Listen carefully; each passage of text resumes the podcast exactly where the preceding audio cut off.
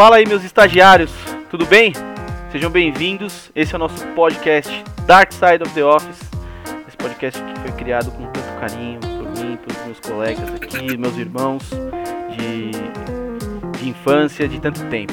É, o intuito nosso aqui é, é falar um pouco, desmistificar como funciona o dia a dia do, do mundo corporativo, né? Todas as histórias, as aventuras que a gente vive nele, cada um aqui de uma, uma atividade diferente. Vou apresentar eles para vocês. Já estão dando risada na minha cara. Muito obrigado por isso. É, vou começar aqui pelo Bruninho, mais conhecido como Guma, pelos, pelos mais íntimos, nosso publicitário, pica, direto e reto sempre. É, o Guizão, nosso mestre em projetos, excelência na atividade, né? Trabalha no setor de tecnologia, né? Cara é muito experiente, tem muito a agregar aqui com a gente também. O Igor, infelizmente, não tá aqui com a gente nesse primeiro episódio, a gente apresenta ele um outro dia. Vou vacilão, pular. Vacilão. vacilão, vacilão. Vou falar do Michael. Michael, que é o representante da Deep Web dos negócios aqui pra gente, nesse podcast maravilhoso. Ele que tem sempre alternativas muito rentáveis, mas altamente subjetivas. Na sequência tem o Ivan, nosso representante, salve, salve. nosso representante do mundo público. É, a gente paga para ele ficar aqui com a gente, participar. O salário aí. dele sai do nosso bolso para estar tá aqui com Vamos a gente. Vamos falar de quem trabalha nessa porra, é isso aí. Exatamente. Já começa fazendo piada maravilhoso, por isso que eu amo tanto. Juanzinho tá comigo aqui também. Ele que é gestor de vendas, assim como eu, né? Especialista aí na parte de gestão de vendas. Tem muito a agregar. Pequeno, porém sagaz sempre. Por fim, nessa primeira rodada aqui, temos o Bert, mais conhecido para concluir aí, completar o clã Varanauskas. Ele que é irmão do Guilherme. E é o nosso bastião tecnológico também, trabalha no setor de tecnologia. Mas é isso, a gente estudou, todo mundo estudou junto aqui, né? Na mesma escola, a gente vem da mesma origem, mesmo bairro, da Zelina para o mundo. Quebrada Forte. Quebrada Forte, Zona Leste de São Paulo. E é isso. Bom, para esse primeiro episódio aqui, o que, que eu tenho de tema para vocês, hein? É um exercício de futurologia bem dos vagabundos. A gente vai falar hoje sobre o espaço, sobre espaços corporativos pós-pandemia, ou seja, então você que está ouvindo a gente aí, pode se preparar, porque vem um chute atrás do outro aqui, nesse tema. A gente não faz ideia do que está falando, não tem fundamento de nada, mas pelo menos tem muita sinceridade, que é o intuito aqui do, do, do nosso encontro. Para começar, para começar, vou fazer uma pergunta para vocês aqui. Eu quero ouvir você primeiro, Michael. Você... Olha só, hein? É, Mas será, né? quando você não está preparado, ou melhor, já está preparado, por favor, se for matemática, eu manjo, porque eu estudei numa escola muito boa. Pode falar aí. Para começar, eu quero saber de todos vocês, você primeiro, Michael. Você está com saudade dos espaços corporativos? Como que está sendo para você? Então, é interessante porque a minha empresa acabou não parando, né? Então eu acabei, eu acabo convivendo nos mesmos espaços corporativos Mas que antes. Foi né? impactado né? de alguma forma? Volume, é, sim, sim. E eu, o que eu acho, e aí é, é, juntando essa pergunta com a questão de saudade e a questão do, do impacto na sociedade, eu creio que estamos vivendo novos tempos. Então, eu nunca entendi, por exemplo, e aí, eu, eu, aí só, só, fazendo uma apresentação curta, eu também me formei em gestão de políticas públicas, e aí uma das coisas que a gente estudava muito era transporte na cidade, né? Eu nunca entendi muito por que, que um cara que morava no Itaim Paulista e o outro que morava no Capão Redondo se encontravam na Paulista ou na Berrine para trabalhar. Né? Então, isso gerava uma puta dor de cabeça, tanto para os caras quanto para as pessoas que tinham que conviver com uma, um trânsito absurdo, que não fazia muito sentido. Né? Então, eu sinto falta da quantidade de pessoas, porque eu, eu moro no centro, trabalho na Paulista, sou extremamente urbano, então eu curto muito esse tipo de vida.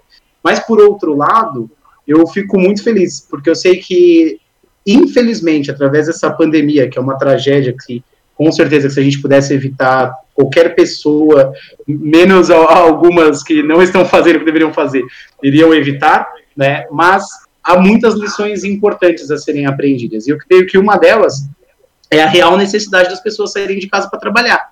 Né? Então, hoje, eu imagino que no futuro, né, e aí pegando um, um gancho já talvez de, das nossas da nossa conversa que vai ser longa aí, né? A, não há necessidade de muitos dos profissionais que tinham que sair de casa, pegar o carro, ou o ônibus, ou o metrô, ou o trem, fazer um gasto disso, né, utilizar recursos naturais, combustíveis fósseis, gerar poluição, perder esse tempo de vida, chegar no trabalho e depois gastar esse mesmo tempo de volta, né?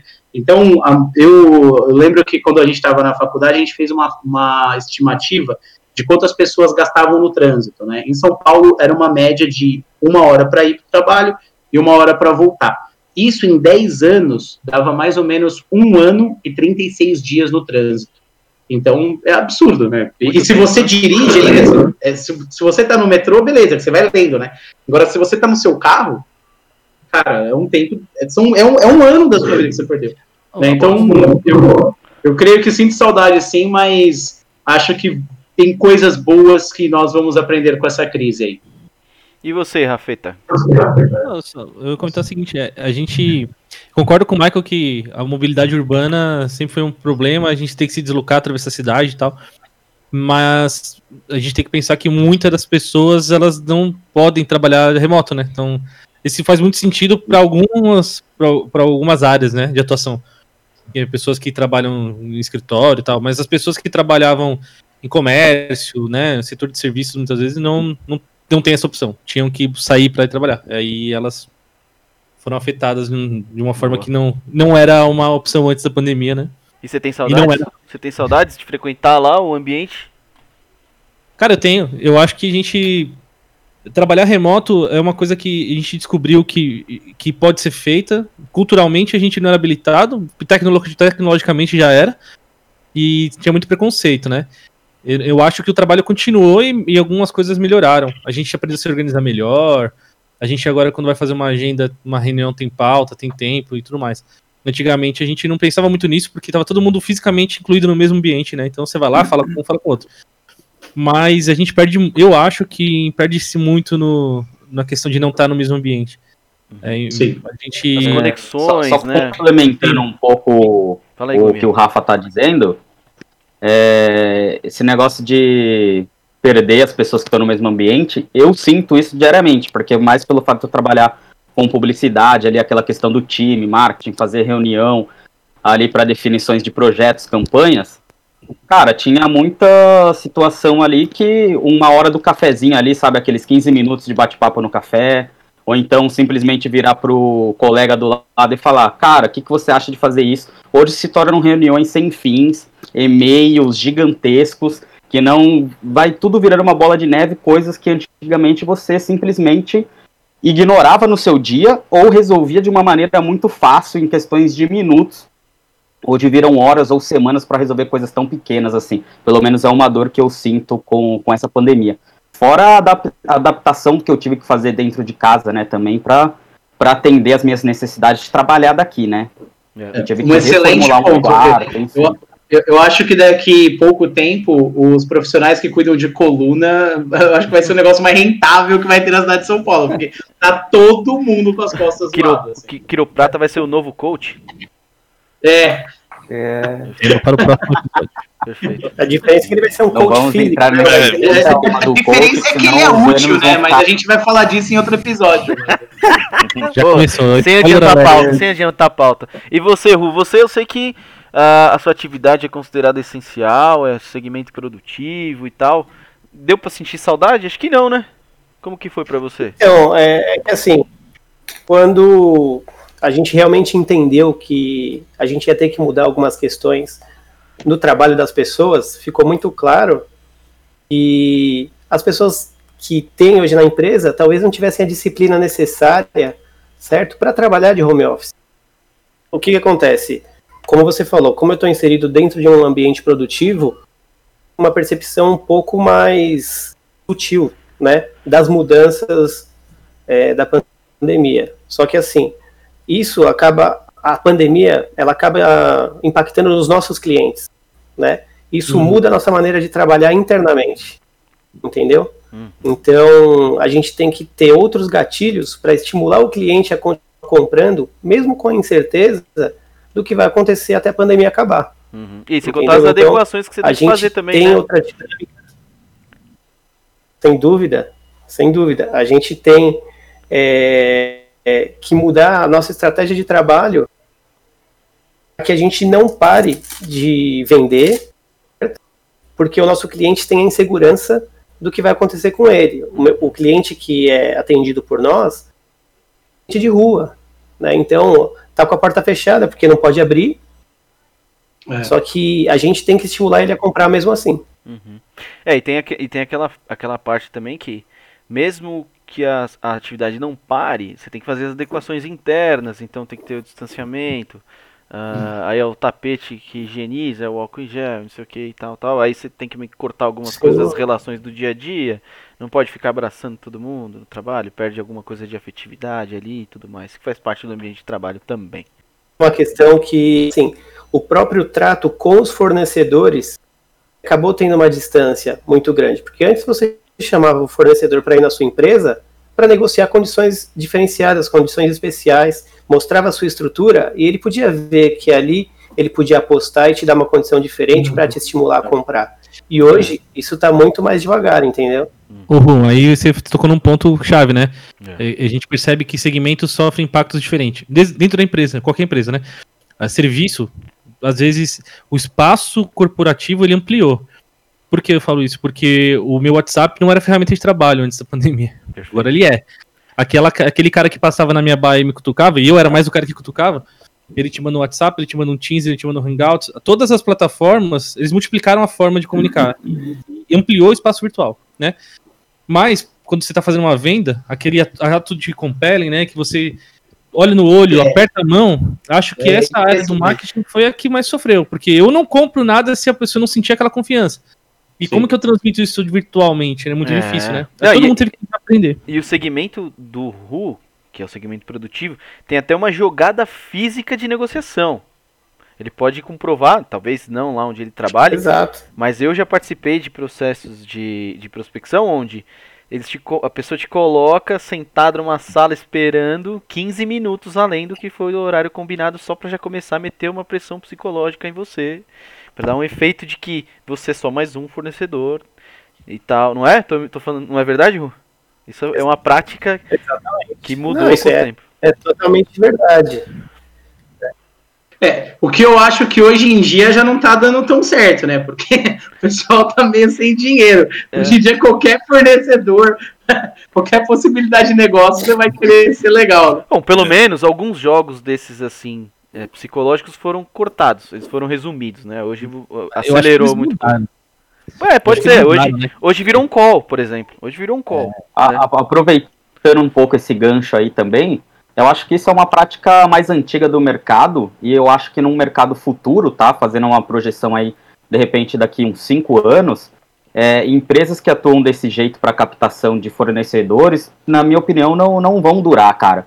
Porque hoje o mercado tá, tá muito ligado nas tendências do que acontece, a informação tá aí para qualquer um. As pessoas fazem isso mais ou menos para deixar de um, um pano preto, né, esconder informação, ou então tentar te desestabilizar, mas eu acho que no mercado moderno isso não, não vai mais acontecer. É, carta fora do baralho. E existe uma tendência em acabar isso, na minha opinião. Pelo contrário, né? É melhorar essas relações, tratar cada vez melhor o seu fornecedor, enfim. Existe um é, movimento de aprimoramento aí nesse quesito. E Gui, quero ouvir de você agora. Você que tá com essa cara aí. Bonita! Linda, porém fechada. Tá com saudades dos espaços corporativos? A bruxo. A bruxo. Não, cara. Eu. não tô de verdade. Não, cara, é assim. É, dependendo do, do, jeito, do estilo da empresa que você trabalhava, é, o espaço corporativo já não fazia tanto sentido. É. Porque cada pessoa estava em uma unidade, ou até em outro país, enfim. E, então a, a proximidade física já não fazia sentido. Dependendo do segmento, né? Óbvio, o segmento que eu, que eu atuo já acredito que as coisas ficaram mais, muito mais práticas, assim, né? Se por um lado é, tem, tem, pode existir algum tipo de dificuldade daquela coisa de conversar é, pessoalmente e tentar explicar melhor ali, né? Fazer aquele jogo de boa vizinhança quando você está num, num lugar que você tem contato né, humano ali com a pessoa. Uhum por outro lado, se você te souber ser objetivo e prático, você resolve as coisas com um e-mail simples. É. Sendo ah, direto e objetivo. Tá aí uma coisa que melhorou. É, é. Reuniões que poderiam ser resumidas num e-mail foram aprimoradas. Mas é. a, aconteceu um fenômeno também do call que você nunca espera chegar para você. Né? Esse é um fator também. É, é mas assim, no, no, em linhas gerais, para mim melhorou muito nesse, nesse sentido. As reuniões quando a gente tem são muito mais produtivas, né? Antigamente o pessoal queria reservar a reunião, era a sala. Aí eu não tinha reunião porque não tinha sala, porque não ia caber, porque não tinha recurso de vídeo, que a gente já tinha bastante você já vê que, que, o forte é a logística, né? Porque os caras queriam reservar reunião sem sala. tipo, tava, tava, tava funcionando muito bem ali, né? Então... É. Não funcionava, né? Você não, não funcionava. Trabalhar porque não tinha uma sala e você não se falava. Não, e aí, é, vezes, aí quando o cara achava a sala que tinha um horário disponível, longo, ele marcava uma reunião de duas horas que você precisava de 15 minutos para resolver, entendeu? Exato. Então, assim, era. Apesar de ter um apelo, assim, ser mais próximo, eu não deixei de, de conversar com as pessoas que eu já conversava, ou de conversar com quem eu precisava por causa. por, por, por, por distância, né? Eu acho que. Na verdade, eu fiquei até mais próximo de algumas pessoas, até das minhas lideranças nesse período. Que era muito inacessível. Fisicamente as pessoas não estavam lá porque sempre estavam numa sala de reunião, né? Uhum. Mas... É, e com o futuro, eu acho que é, pensando no modelo aí onde eu atuo de serviços, né, principalmente, é, eu acho que não tem muito sentido em voltar uma estrutura física grande. Pode ter uma estrutura física, é bom ter para ir, sei lá, uma vez por semana, uma vez a cada 15 dias, uma vez por mês, talvez, se precisar. Mas não tem necessidade de ter as pessoas lá. Até porque você é, você, é, você economiza na logística ali das pessoas não, não terem que se deslocar tanto, né? Inclusive, se pegar, tem uma tendência de muita gente saindo de São Paulo, agora não é nem chegando mais próximo do emprego, é saindo da cidade de São Paulo, indo para um lugar mais. É, que aí a pessoa considera que tem mais qualidade de vida, enfim, uhum. né? Eu não trocaria São Paulo por nada, mas. Também não. É. Mas, não, eu, mas muita, gente faz, é. muita gente tem feito sim. Eu, é. eu, outro dia eu tava lá no Grande Aviana vendo casa e tal. Mas é difícil é. pegar São Paulo, eu não consigo também. E é, por, porque. É, porque assim, você não, não necessita mais estar. Dependendo do segmento, você não precisa mais estar tão próximo. É, outra coisa que eu acho do futuro corporativo assim é que muitas pessoas com quem a gente trabalha não estarão mais aqui. Infelizmente também tem isso. É. Porra, é... Você quer dizer com isso? Bad vibes total. Você acha? Até tipo não, as pessoas que fazem podcast, às vezes acontece. É. Tá é. falando sobre isso. Você acha que é. pelo, pela pandemia, Gui, pelo, pelo vírus e tudo mais? Sim, é sim. Tá falando mesmo? É. é se você Exato. acompanhar, se tiver uma empresa grande, você acompanhar a quantidade de jobs que tem, bastante gente, cara. É. Então, grandes corporações. É, então você vê que tem uma. Eu acho que tem toda um, uma nova cultura aí que se desenvolve, né? As empresas que não precisarem ter mais esse contato próximo aí, nem mais só, só com o Covid, né? Hum. Existirão outras doenças aí, enfim. É, se você conseguir preservar o capital intelectual e humano né, em casa, vai ser mais rentável. É. é isso aí, o Gui, zero saudades, né? Bem pouco, pelo menos, do espaço em si, não das pessoas. E o Ivan, queria saber de vocês, Olinha. Como Cara, que era lá? Tem saudades? Tem saudades da. A verdade, assim, né? Pra, primeiro, para quem não sabe, eu, eu, não, não estou inserido no mundo corporativo, né? Eu tô, tô no, no mundo do, do funcionalismo público. Que, na verdade, no final das contas, em muitos fatores se entrelaçam. A, na verdade, assim, eu tenho muita saudade, para ser sincero, de, de cara, de sair. na verdade, que eu tenho mais saudade de ter rotina. Então, porque trabalhando em casa, eu acho que vai muito uma, da, da questão da disciplina da pessoa. E eu assumo que eu não tenho essa disciplina. Então, cara. Nem eu. Ninguém eu também. Se acordar e, sabe, não tirar o pijama, tem gente que consegue. Eu não consigo. É. Então eu tenho muita Você tá de pijama agora, inclusive, né? Inclusive, estou de pijama nesse exato é momento. Ainda. É. Mas, mas assim, eu tenho muita saudade, cara, sabe? De ter aquela rotina, de pô, almoçar com os colegas de trabalho, de, cara, ver gente. Eu, eu tô ficando, eu, eu juro por Deus, essa pandemia, a, a, para ser sincero, eu acho que a saúde mental das pessoas deu uma, uma degringolada, assim, bem preocupante, tá? E eu acho que as pessoas é, é, é, inerente ao ser humano, ela precisa ter esse contato com outras pessoas. Você ficar enfurnado em casa, na, na minha opinião, faz mal para as pessoas, tá? Uhum. Não, não que isso seja um óbice para a pessoa fazer uma, duas vezes por semana um home office, eu acho salutar, eu acho bom. Tem que ter economia de tempo, a, vendo sob o viés do meio ambiente, pô, economiza gasolina, não polui o meio ambiente, é legal, tem que ser incentivado. Uhum. Agora, ah, home office 100%, integral, não, não me parece que seja uma medida adequada do ponto de vista da saúde mental das pessoas. É, é que a gente não foi privado só de ir para o trabalho, né? Esse é o é, problema. Tem, tem, é, então, esse é um fator no importante. caso, o pior foi a questão do bar, né? O bar tá fechado. Tá? É. Não, mas isso, é, isso é, importante, porque é, uma discussão que a gente teve lá na empresa. A gente não vive um home office. Assim, eu imagino que você, Gui e o Rafa já, já estejam mais inseridos, até o próprio Guma e tal. Porque da, da atividade de vocês, isso já era uma coisa que se fazia. É, o, o, grosso, mais ou menos, pelo menos, né, Rafa? Não tanto assim, né? Uhum. É, mas o grosso das atividades tem sempre a interação que o Ivan falou. E inevitavelmente isso afetou. A gente não vive um home office. Eu costumo falar pro pessoal da empresa que a gente não está fazendo home office, a gente está trabalhando em casa, meio no improviso. Teve que sair é, às pressas, e nessa de às pressas a gente já está um ano desse jeito. Eu tô é. com o Ivan nessa, eu sinto muita falta da relação com as pessoas, de sentar, de o momento que eu saía uh, o para desfocar do trabalho, tomar um café, Sim. voltava. E a impressão que eu tenho trabalhando em casa, já tive mais saudades. Hoje, depois que eu fiz o meu cantinho aqui, melhorou um pouco, mas ainda sinto falta do, do, do dia a dia, principalmente com essa questão da rotina. Uma, uma... Que eu, que eu acho que é, que é curioso assim, não tem uma, uma única uma única balança, né, um único ponto de equilíbrio para todas as empresas ou todas as pessoas, né? Para algumas pessoas trabalhar de casa trouxe mais benefícios do que e para algumas empresas também trouxe mais benefícios. Eu acho que o lance de estar no escritório tem a ver com o que o Ivo comentou, né? proporciona rotina. Hum. Então, proporciona também o, você o teu café. Eu aqui, a Tamires, quando estava trabalhando comigo, eu parei umas duas, três vezes para chamar ela para tomar café. Tava morrendo de saudade de tomar café com alguém. Né, de dar um break, respirar um pouco. É, Faço isso com a então, Pri também aqui. Faço isso com a Pri também. Oh, mas vocês então, percebem que isso são coisas que não são do trabalho, né? Eu, assim, eu não sinto falta. Não é que eu não sinto falta de ver as pessoas, né?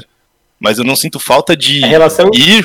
Pessoal. É, não, não. Sinto, não, sinto falta de ir até um espaço corporativo para trabalhar. Agora, se claro. sentir falta das pessoas, eu sinto. É, Porra, sim. sair para almoçar no meio do período. Isso é muito bom, cara. É, é, é, que a gente foi privado em outros aspectos da vida também, né? Eu sei, então, mas falando do, do é. corporativo, eu vou te falar que o fato de ir ao trabalho me fazia bem, porque quando eu descia do metrô e caminhava até o trabalho, era um período que eu começava a me sintonizar. E eu chegava né? lá no escritório já pensando em tudo que eu ia fazer. E o contrário também. Quando eu tava indo pro metrô, eu, eu passei a usar metrô por opção, inclusive esse foi um dos fatores, eu fazia uma, uma descompressão muito legal na volta. É. Eu ia relaxando, eu ia relaxando, eu ia vendo um livro, eu ia jogando algum jogo. Sabe quando chegava em casa. Pô, eu posso dizer que isso é verdade, viu? Porque eu já encontrei o Rafa umas duas vezes no metrô. E ele tava distraído jogando. E o, e o, bicho tem uma cara de puta, esse alemão, hein? Parece que vai matar um assim que tiver dentro do metrô. esse dia que você me encontrou indo pro trabalho, eu tava transtornado. Quando eu olhei assim, mano, alguém olhando pra mim, falei, que porra tá olhando pra mim? Caralho, na hora. Vou bater é. nesse maluco aí. Tá eu posso dizer que... contra ele, foi bom, foi positivo. Eu só, eu só, queria, só pra fechar o ponto, que tem uma coisa que eu acho que as pessoas sentem falta. Que aí, alinhavando tudo que foi dito a gente não estava preparado, talvez, teve que preparar cantinho, teve que preparar melhor reunião, você falou isso, né? A gente se prepara melhor, o e-mail resolve que era uma puta conversa, uma salada só virou um e-mail, a gente vai e sabe o que quer falar com a... Pensa antes de procurar alguém para falar. Que a gente tava no escritório, o que que era? Busca e apreensão no café. Cadê o cara? Vamos falar com ele, tá no café, vamos lá atrás dele. Junta aquela puta três uhum. junta no cantinho ali e te, e te ferra. Só que os gestores antigos, eles gostavam disso. Por quê? Porque eles queriam ver, eu preciso ver o cara aqui, ó.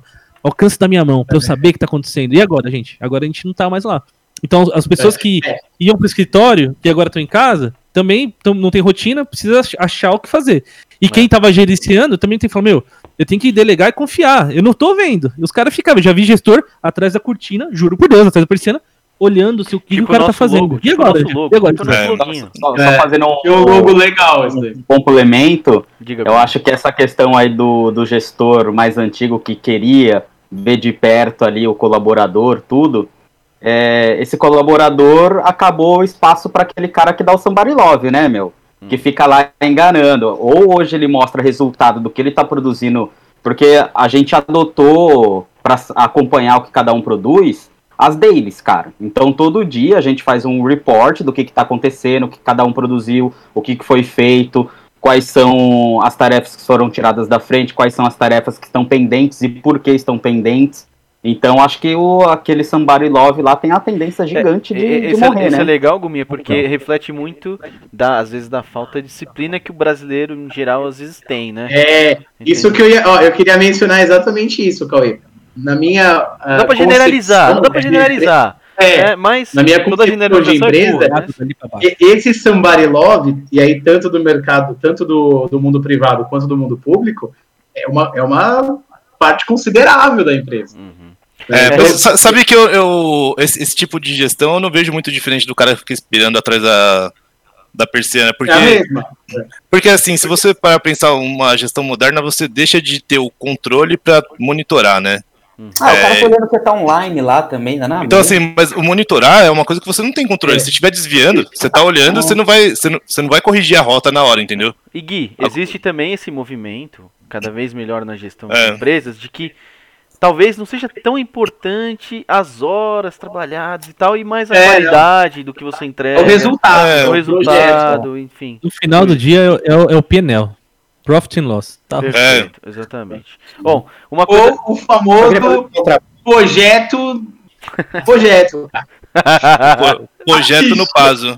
Você sabe onde você vai ter aqui dois anos? Em casa. Tá acabou. Perfeito. Cadê o Cauê? Eu tô aqui. Piadinha.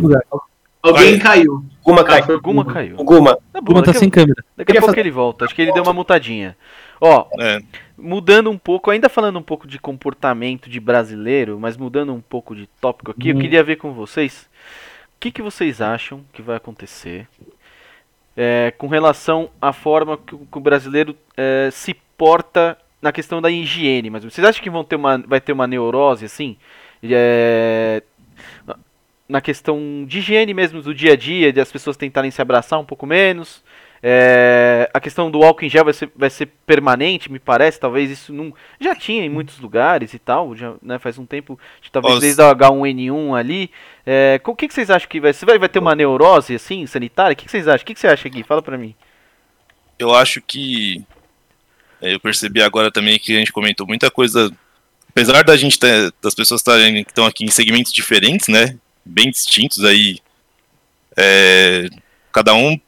A gente está numa bolha mesmo assim, né? A gente está pensando, sei lá, em São Paulo aí, Sim, no estado é. de São Paulo, talvez nos estados mais desenvolvidos. É. Porque a questão de higiene, até em si, ela tem muita. Você tem muitas variáveis aí, né? A gente tá falando de lugar que tem saneamento, né? Imagina, tem, tem cidades que. Nem isso ou tem. estados, enfim, nem isso tem. Então é. é. É meio, é meio doido esse negócio, né? acredito que no meio onde a gente está inserido, sim, vai, vai, vai, vai aumentar essas neuroses aí, até pelo perfil das pessoas de serem mais bitoladas, assim, né? É, até de, de ser menos, de ser muito mais conservadoras, né? E, enfim, tenho medo ali quando tá na reta, mas o, o acho que num geral, no contexto, no, não sei, eu não consigo falar de Brasil, o cara, trauma, porque... o trauma vai mudar de alguma forma. É, porque, o brasileiro é... tinha muito disso de. É, o brasileiro. Inclusive, ó, esses dias mesmo, eu vi um vídeo sensacional. É, plena um ano de pandemia, a rapaziada num busão ou num trem no Rio de Janeiro fazendo uma puta festa, sem máscara e tal. Então, não sei, talvez é, seja um pouco do que o Gui falou. A gente tá falando de um lugar aqui onde tem mais ah. informação, as pessoas é, buscam, né, às vezes cria essa neurose de querer mudar e tal. Agora, é, o lugar influencia, né? A gente tem é, o lugar influencia na cultura, o né? O desenvolvimento é. do local onde a gente está estabelecido é que não tem como fugir muito. A gente vive a vida inteira nesse Sim, ambiente aqui, é São Paulo a vida inteira. Nem, não precisa nem muito longe. A, a, se a gente for pegar a, quem está respeitando a pandemia, vamos ser sinceros aqui também, não são todos. Se você não precisa nem sair de São Paulo, você vai para as periferias, tá, tá uma, uma bagunça que a gente sabe, porra, Verdade. festa, o pessoal não tá nem aí. Então, na minha opinião, cara, vai, no, no, vai, vai ter com pandemia, sem pandemia, as pessoas vão continuar nessa é, não estão nem aí para sepsia, para álcool em gel, eles vão continuar vivendo do jeito que sempre viveram. Ah, agora, é. claro, o pessoal que, que, que, é mais bitolado, como o Gui falou, as empresas, claro que vai ser intensificada essa parte de, de higiene, mas a grande parte da população, a, a, massa, vamos dizer assim, eu acho que não vai mudar não em nada. Muda é, é, até o acesso, se você for parar a pensar, de aí poder aquisitivo, né, cara? Tem, uhum, as pessoas uhum, às vezes têm, têm problema para ter higiene básica. Imagina, aí vou comprar o, É, então. Exatamente. Ah, Pegando esse gancho, esse gancho, tem uma, uma questão muito importante que é o quê? É, e aí, aproveitando muito o que o Gui falou, a gente vive num país que com certeza a gente nem consegue conceber o tamanho dele. Tipo, é muito absurdo. É algo, é algo absurdo. A é América do Sul é o né? Brasil. Né? É, é. Em metros quadrados, qual que é o tamanho e extensão absurda, né? Tipo, é gigantesco. Né? gigantesco. Né? É, é, um país, é, praticamente a gente é um continente. É um país né? continental, né? exatamente. É um país continental. E aí eu tava, inclusive eu estava estudando isso há três dias atrás, né? Eu estava estudando a, o percentual de brasileiros que não tem documento. O cara não tem é, certidão de nascimento, CPF, RG, que o cara não existe para o governo. Então, como ele não existe para o governo, ele não pode ter acesso a nenhum produto social. Então, ele não tem acesso à Bolsa Família, ele não tem acesso Banco. ao SUS, ele não tem acesso a nada, né? Esse dado é de 2018, não tem um dado mais, mais próximo, né? Então, na pesquisa que eu vi no documentário que eu assisti, eram 3 milhões de habitantes. 3 milhões de habitantes dentro do país não tem documento. Como que a gente vai falar pra esse cara de máscara e álcool em gel? Vai, vai ele, tem documento, ele nem existe, velho. Ele nem existe. E aí, isso são 3 milhões. 30 milhões de habitantes no Brasil, 30 milhões, sobrevivem com uma renda per capita familiar de 89 reais por mês. Esse é um dado de 2020. 89 reais, velho. Cara, isso é o que a gente, a gente. É difícil a gente fazer um pedido no iFood e gastar isso. Menos para duas pessoas. É. Cara, eu tava, tem, tem, um, Você vai comprar um álcool gel da Giovanna Baby? Um, é. um, um, dado de, então, assim, do segmento que eu tô, tô inserido, cara, é. A cada três pessoas, uma não tem conta bancária também, por exemplo. Caraca. Então, assim, é, você pensar um país desse tamanho, é. a cada é, três pessoas, é, uma não tem conta. Aqui isso, todos têm, né? Isso, mas, tipo... isso vai muito de conta do que a gente vive falando, né? No, no grupo é. lá, quando a gente conversa e tal. Existem. O, existe o Brasil real, da vida real, do dia a dia, e existe o Brasil que passa na TV. São coisas distintas. O Marco acabou de falar, 3 milhões de pessoas nem documento tem. Isso é loucura. Fala, Rafa.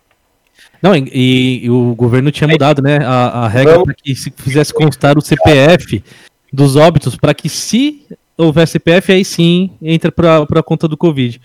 Cara, 3 milhões de pessoas não tem CPF, então ela nem morreu, nunca existiu. Né? Ou se morreu de é Covid e também não contabiliza. Também não contabiliza, é uma questão de jogo de números. Mas uma, uma coisa virtual. interessante que a gente, é, que tem a ver com a questão da higiene, da saúde e tal, o, a gente tem aí várias demandas da vigilância sanitária que são atendidas ou só para inglês ver, hum. ou são só atendidas é. em determinados padrões de estabelecimento, e da porta para fora da cozinha. Você vai entrar na cozinha não atendido. Então, assim, hoje a gente já não vive uma situação onde é, é atendido 100% das condições de saúde que a gente enxerga, né, uhum. como essenciais. Que dirá, após pandemia, o álcool e, e a máscara, assim. Uhum. Apesar de que são hábitos que podiam ser incorporados por outras questões, né? A máscara, para quem se desloca na rua, tem a questão da, da, da poluição, é. Tem a questão de o cara também, não só por causa do Covid, né, cara? Gripe e outras coisas. Exato. Você não propagar tem aquela isso. Né? Questão, né? Aquela questão social, né? Porque às vezes a pessoa é feia, né? Aí, tipo, você tá na rua, você cara ajuda. Você põe uma máscara irada, né? Tipo, é, a gente não sabe como é isso, mas vocês podem imaginar. Ajuda, te ajuda. O que, é, o que é você paquerar num bar e uma pessoa, você já está bêbado e ela está de máscara, você imagina o que você quiser atrás daquela máscara. É, é. A gente nunca vai Exatamente. saber. Né? Estagiário aí, você está ouvindo essas barbaridades aí dos nossos queridos jovens aí, viu? Ah, meu Deus. Não, mas perfeita. A intervenção do Michael foi perfeita. Eu concordo 100% com ele. Agora eu quero ouvir do Juan. Vamos tentar? Ru. Bora. que que eu... então, assim, eu, eu vou fazer assim. Pode falar, Ru, a gente tá ouvindo. Só para diminuir um pouquinho a abrangência. Vamos. Só para diminuir um pouquinho a abrangência do que vocês estão avaliando, que a gente está avaliando, é consideraram as pessoas que não têm acesso ou não têm dinheiro ou não têm condição de fazer uma sepsia, é, tem dificuldade não tem saneamento básico, tem alguma dificuldade nessa, nesse sentido. Tá parecendo aquela, aquela propaganda da, da Claro. o cara tá travando. Ah, pode crer, pode crer. É, excelente, eu achei, achei muito bom. O cara que recebeu o processo logo mesmo, dando o nome das empresas. É, é filha da puta. Cara, ele, ele, ele vira e fala assim: então, gente, eu gostaria de dizer que sobre essa questão. Não há palavras. Sem problema. o Ruth travou, o Ruth travou. Logo ele volta, quando ele voltar ele dá um sinal aí. Ô, ô Guminha, não ouvi você ainda.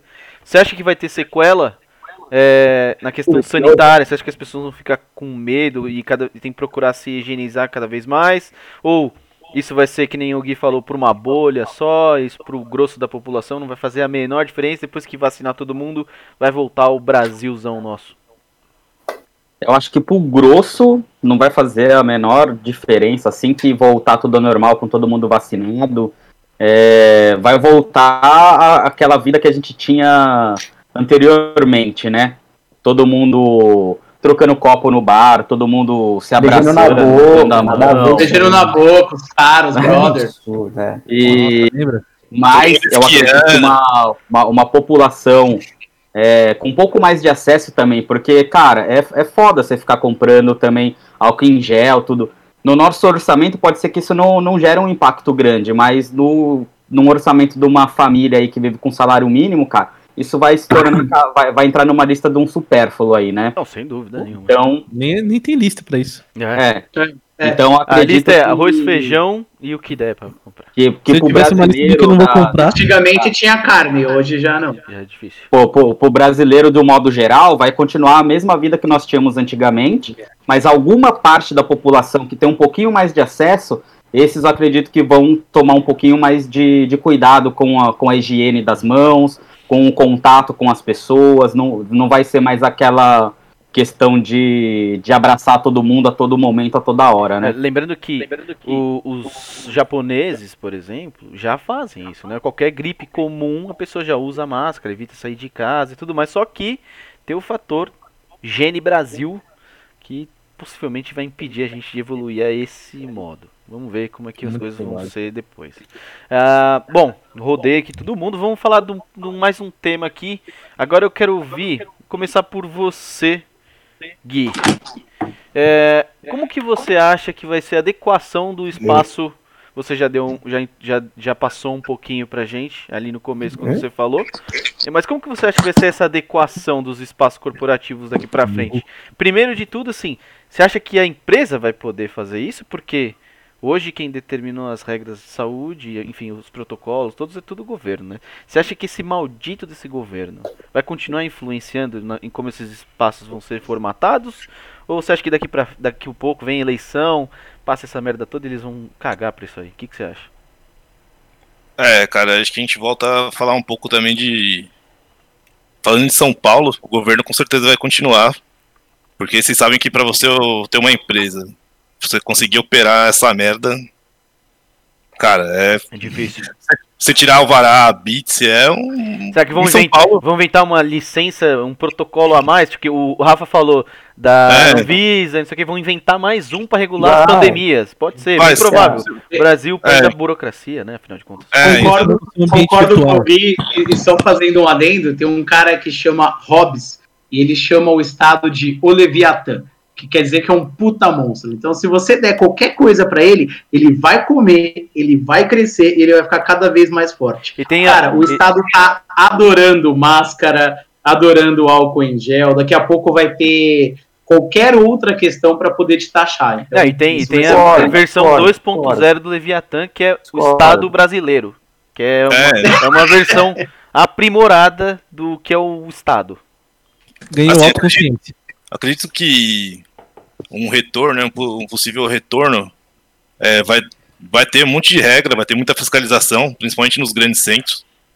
E as empresas acho que elas vão conseguir se adequar, só que assim, tem uma coisa que vai meio na contramão do que as empresas estavam fazendo, né? Então, se você pegar os exemplos que antes tinham baias gigantes, altas ali, cada um no seu quadrado, e agora as empresas estão procurando fazer é, as pessoas num, trabalhar num ambiente mais colaborativo, assim, né?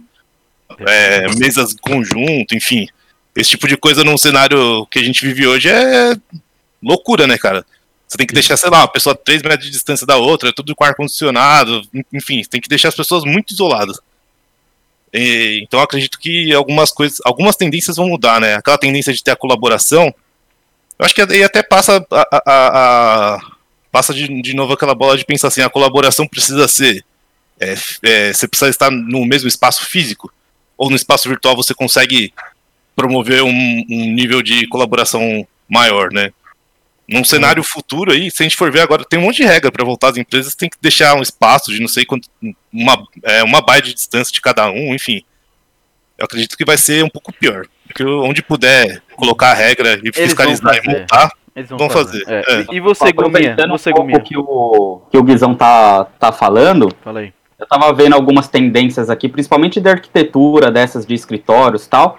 Tá tendo uma tendência de aumentar o espaço né, não necessariamente o físico ali, mas aumentar o espaço onde as pessoas estão convivendo para aumentar o espaçamento entre elas. É, uma rotina mais híbrida entre escalas de home office e escalas presenciais.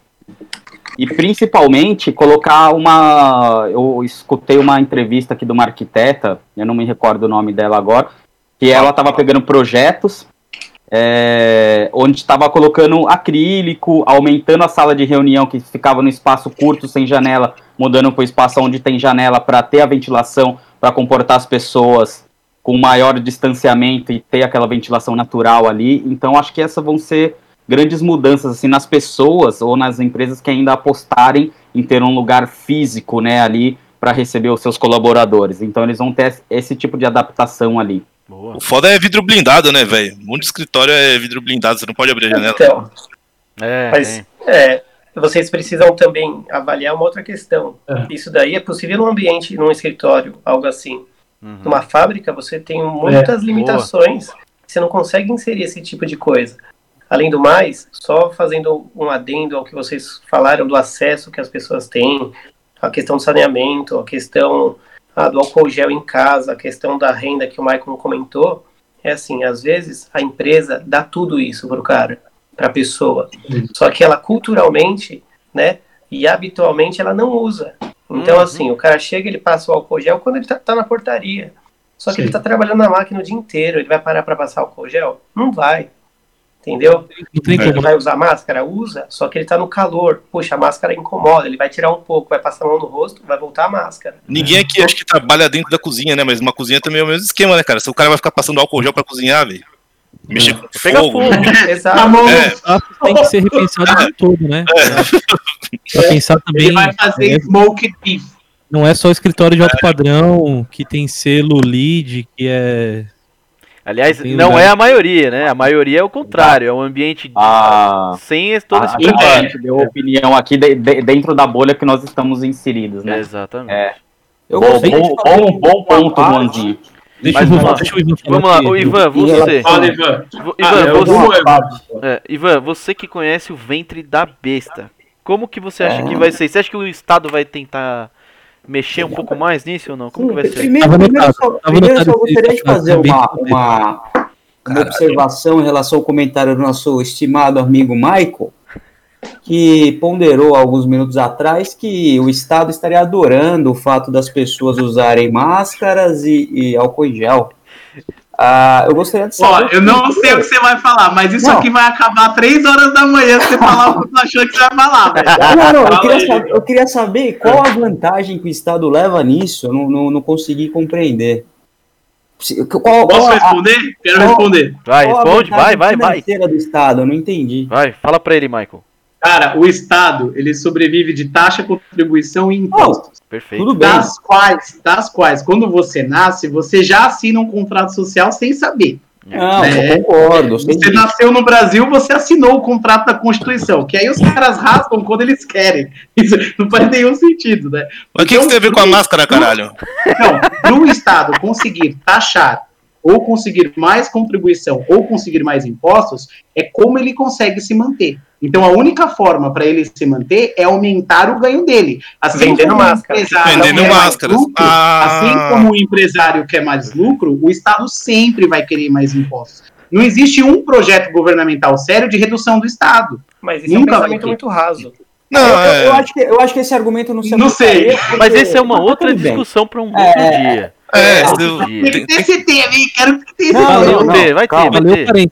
Agora, você tem que aumentar a fiscalização, né, velho? Também. Do ponto, vai gastar é, mais. Do ponto de vista. Do, do, ponto de vista do direito, o, o que, que é uma empresa? É toda atividade econômica organizada que visa lucro. Uhum. A definição Sim. jurídica é essa. Perfeito. Cara, não tipo o jogo do cabeça... bicho. Hã? Tipo o jogo do bicho. Cara, o jogo do bicho já é uma contravenção penal, né? Não, bingo, bingo. É. Mas, mas o que eu quero dizer é o seguinte, cara, não me convence esse argumento que as empresas vão investir ah, para melhorar o ambiente de trabalho pós-pandemia. Por quê? Porque ela visa lucro. Para a empresa é extremamente rentável que as pessoas trabalhem de casa. Isso, eu acho que isso é óbvio para todo mundo. Sim. O, só para vocês terem uma ideia, Nem todo o mundo. tribunal ele tem diversos prédios espalhados pelo especificamente no estado de São Paulo. O que eu trabalho, o que eu trabalho, o tribunal paga um milhão de reais, um milhão de reais de aluguel. Não, só para você ter uma ideia do que o tribunal gasta. Não, não, eu estou falando só por causa do, de você falando onde você trabalha. Ah, sim.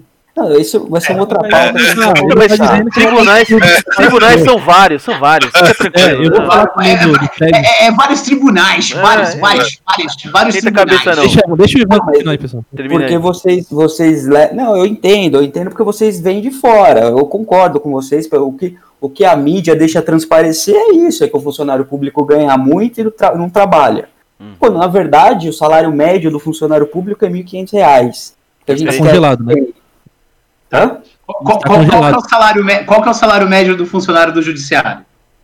Do judiciário é maior. Eu não sei te dizer, mas, mas é deve muito maior. É maior, é maior. Mil, talvez, não é, sei. É mas o que, que você mas acha, Zolinha? Como que vai, você acha que isso vai mudar internamente? Porque, embora seja é, o espaço não seja corporativo, que nem você falou, é um uhum. espaço de da administração pública, como que você acha que vai influenciar lá o dia a dia? Você acha que vai mudar? Você, por exemplo, Sim, acha que é uma tendência? Existe... Você ficar já... trabalhando em casa agora, mesmo Sim, sendo funcionário? É, já, já existem projetos dentro do tribunal que os, que os espaços sejam, é, como vocês falaram, escritório rotativo, né, um espaço corporativo rotativo. Uhum. Então, vamos supor, hoje uma equipe de um juiz, só para vocês saberem, ela é composta por seis pessoas. Então, só que, evidente, a gente trabalha com processo e a, os processos hoje são todos digitais. Então você pode trabalhar de casa, nada impede a gente trabalhar de casa. Então, sei lá, vai uma, duas vezes ao escritório por, por, por semana e seria o suficiente. E para o tribunal é muito bom, porque ele vai conseguir desocupar quantos prédios aí? Quanto ele vai economizar de, uhum. de, de, aluguel por mês, de transporte, de, de um monte de coisa. Mas isso ia ser revertido em velocidade né? processual? Ah, isso é outra coisa, né? É, não, é, é, então. Cara, se você, se, você for, se você for pensar de uma forma racional, as oito horas estão sendo cumpridas da mesma forma. Sim, você trabalha mais. 44 horas semanais. 40 horas semanais, perdão. Então, teoricamente, a celeridade processual continuaria da mesma forma. Mesmo. Uhum. Da mesma e forma. Assim, a dificuldade está mais ligada à digitalização, talvez, né? Do... É, isso que eu ia falar. Como que isso está funcionando para você, o, o? Porque a logística foi afetada, né? Como que é? sim, é? Sim. Porque os processos são sigilosos, tem informação de pessoas ali que não pode vazar. Isso não vai para sua casa, por assim, exemplo. Os processos que são físicos, o papel está acabando. Até não me recordo o ano, mas acho que a partir de 2014 pararam de. Todo o processo distribuído foi de forma digital, não mais na, no, no, papel. Então eles estão acabando. Ainda tem muito recurso de apelação de, dos tribunais superiores que ainda você tem processo físico. Mas a maioria agora é digital. Então a gente consegue fazer tudo no computador. A gente tem um sistema do tribunal e, e consegue fazer os processos por aqui. Agora, um ponto que eu queria destacar que eu acho interessante vocês saberem. A pandemia trouxe uma coisa boa, cara, para o tribunal. Que, na, minha, na minha humilde opinião o tribunal ele é composto por juízes e desembargadores. Desembargadores geralmente são muito mais velhos, então eles têm entre 65 e 70 Sim. anos. Cara, isso obrigou os caras a se tentarem se modernizar, aprenderem. A... Cara, a maioria deles não sabia mandar um e-mail, não sabe mexer no computador, não sabe usar um Word. E é desembargador, hein? Isso é foda, se inserir no mundo digital, né? Porque na época é. dele fazia tudo na mão, né, cara? Então, é, isso, isso, isso obrigou eles a se modernizarem, a oxigenar. Ele deu uma oxigenada. Legal. E os que, e os relutantes a isso aposentaram, porque o cara não aguenta, entendeu? É, a gente então, pode esquecer que a tecnologia é o meio, né? O que o ofício do cara ele consegue executar com a tecnologia. Claro. Mas, mas muitos são relutantes, porque não é da época do cara, o cara é de 1900 e bolinha, então ele não tá acostumado. O, Legal, bom Ivan, eu queria, queria, queria te fazer uma pergunta. Diga, é, Michael, vai. Não, não em relação nessa questão de público e privado, mas especificamente em relação ao público. É, ah. o, Rafa mencionou uma coisa que eu sempre pensei nessas novas adaptações dos espaços corporativos pós-pandemia, né? Quando você vende alguma coisa, e eu vendo, hoje eu vendo um serviço e um produto, né? É muito importante o olho no olho. Né? Tipo, é muito importante, porque no fundo o cara só vai comprar de você se ele acreditar em você. Pouco importa o seu produto, ele quer acreditar em você, que ele não vai levar um Pelé, que você vai entregar o que está prometendo, que você é uma pessoa honesta, e ele acreditando nisso, ele vai comprar. Né? É. No caso de um juiz de direito, ah. ocorre quase que o oposto, principalmente em crimes contra a vida dolosos, hein? Tomamos essa lição hoje, hein? Não vou esquecer isso daí. Né? O júri só julga crimes contra a vida que são efetuados de forma dolosa. Perfeito. É, ocorre o oposto, né? Existem vários vídeos na internet, imagino que você já deva ter assistido alguns. Essa é uma pergunta ou um monólogo? Não, não, uma pergunta, uma pergunta. De presidiários tentando intimidar juízes. Né? Uhum. E aí o cara, ele faz o oposto, né? Quando você quer vender uma coisa, você, olhando no olho do cara, você convence a pessoa a comprar. Agora, o cara, quando é do crime, ele vai falar assim, aí, mano, velho. E, e, tem um vídeo aí incrível, tipo, o cara fala assim, mano, é que é o PCC. Né? relação dessa com então a, a, a, então, a pergunta é, você acha que agora, com essa nova vertente, onde basicamente as questões vão serem virtuais, as audiências também, existe uma possibilidade menor de intimidação do juiz por um preso de alto escalão, geralmente de facção criminosa, ou, ou isso seria irrelevante? Eu acho que é uma pergunta muito subjetiva, né? Depende do caso concreto. Agora, que existe, de fato, existe uma intimidação por parte do, do principalmente dos membros de, de, do crime organizado. Agora, posso ser bem sincero, cara, eu, eu não acho que o fato do cara te ameaçar virtualmente ou presencialmente vai mudar alguma coisa. Vai muito da, da postura do juiz. Tem todo um aparato que o juiz tem é, para se proteger. Eu, né, então. acho isso, é, eu acho que isso aí não. Ô, Michael, mas eu, eu, eu, eu, acho que fugiu do assunto, então eu vou trazer a gente é, de volta. Eu queria fazer isso também, mas aí é. depois você pode é, falar. O que, que vocês acham de qual, de qual vai ser o futuro do, dos coworkings? Assim, então, peraí, Guma, deixa eu falar antes da gente trocar de assunto rapidinho. Porque tem a ver Olá. com o que o Michael tá falando. É, vai, Rafa, porque você é o único que a gente não ouviu ainda sobre esse tema. Vai lá, vai lá. Pate maionese. Tá eu, eu, vou, eu vou te deixar no coworking porque eu também tenho, eu tenho uma opinião muito formada a respeito do coworking. É o seguinte, a relação no trabalho, é, não, 80% da comunicação é não verbal, né? Esquece trabalho. Isso. 80% da comunicação é não verbal. Então, quando a gente fala de uma relação empática, é muito mais difícil estabelecer virtualmente. Hoje, quando a gente está trabalhando com nossos é, subordinados, com nossos colaboradores, e a gente muitas vezes não sabe de fato o que está se passando. Às vezes o cara está sobrecarregado, a gente pode ver isso de alguma forma. Mas... Aí eu, então, assim, eu acho que a relação né, pessoal, interpessoal, a, a gente não está no mesmo espaço, a gente perde 80% da mensagem que a gente troca com todo mundo quando está no escritório. Pro bem e pro mal, né? Uhum. Quando a gente tem um processo bem estabelecido, é mais fácil você trabalhar remoto de casa. Você tem um tudo a fazer. Uhum. A gente entende-se que ó, boa parte das empresas, o que tá, o, o valor dela está no processo, está nas pessoas. Não está mais no produto. Isso é do passado. É, ativos, né? Nossa, tem uma, um equipamento. O Juan trabalha na área de produção, então assim, beleza, ele tem equipamentos que valem milhões. Mas uma empresa de serviço, onde está o valor? A empresa vale milhões. Uhum. Mas está é. na cabeça das pessoas. Exato. E você está cortando 80% do canal de comunicação dessas pessoas. Uhum. Então eu acho que a longo prazo as empresas tendem a perder. Uhum. É, e vão buscar formas de se, de se recuperar esse intangível. Compensar. Compensar. Uh, o coworking, que eu ia comentar, eu acho que a gente deve entrar mesmo, ele existiu para quê? Olha, eu vou falar o nome de uma empresa, né? WeWork. Agregar WeWork valor. É que pegou prédios antigos, bem localizados, centralizados, e, e reformou. E o que, eles fizeram? Traz sua startup, traz sua empresa para cá, fica no mesmo lugar físico de outras empresas e organizações totalmente diferentes. E eu dou uma área comum para que vocês possam vir tomar um café. Na verdade, eles colocaram uma chopeira nesses lugares. É. Porque Interagir, né? o ambiente é irreverente é. e descontraído, de pessoas e totalmente diferentes. As pessoas pagavam para ter isso. É, os então, assim, é hubs assim, de inovação, né? Os hubs de inovação. E, e, a, e, a, pandemia, então, esse fator de inovação, que é o intangível, ele, ele se perde na pandemia. Uhum. Agora, quem, a, a, gente vai encontrar meios de repor. E aí vem o que o, o Ivan falou. E eu tava pensando isso. As pessoas mais velhas, e eu vou me incluir nessa também, tem uma relação com a tecnologia A. Eu consigo realizar o que eu sei que tem que fazer. Agora, se você pegar uma pessoa mais nova, adolescente, a forma que eles utilizam isso. O meu irmão mais novo, por exemplo, o Caio Gui, sabe? Ele fez amizade com pessoas somente virtual. Hum. E laços fortes, depois que se conheceram pessoalmente, fizeram um esforço para se ver. Hum. Eu nunca passaria por isso na minha geração. Imagina o pessoal da geração mais antiga. Então, é. vai, ter, vai rolar um filtro grande, uma peneira. Muita gente não vai se adaptar a esse meio virtual. Eles não são pessoas que não poderiam agregar mas, mas na situação, né, no ambiente virtual vai ser mais difícil. E as empresas vão ter que achar um outro meio, porque aquele papo do café que o Guma começou falando no começo, né? Eu falo com um cara de outro departamento, ele tem uma dor, eu tenho a solução para a dor dele. Dentro de casa a gente tinha uma solução e não sabia. Ele ia contratar um terceiro, ou ele ia dar a volta ao mundo e a gente podia só trocar uma ideia. Uhum. A gente pode fazer isso no meio virtual? Pode. Mas aí vem que o Gui falou também. A gente fala mais com as mesmas pessoas. A gente faz mais vezes as mesmas coisas.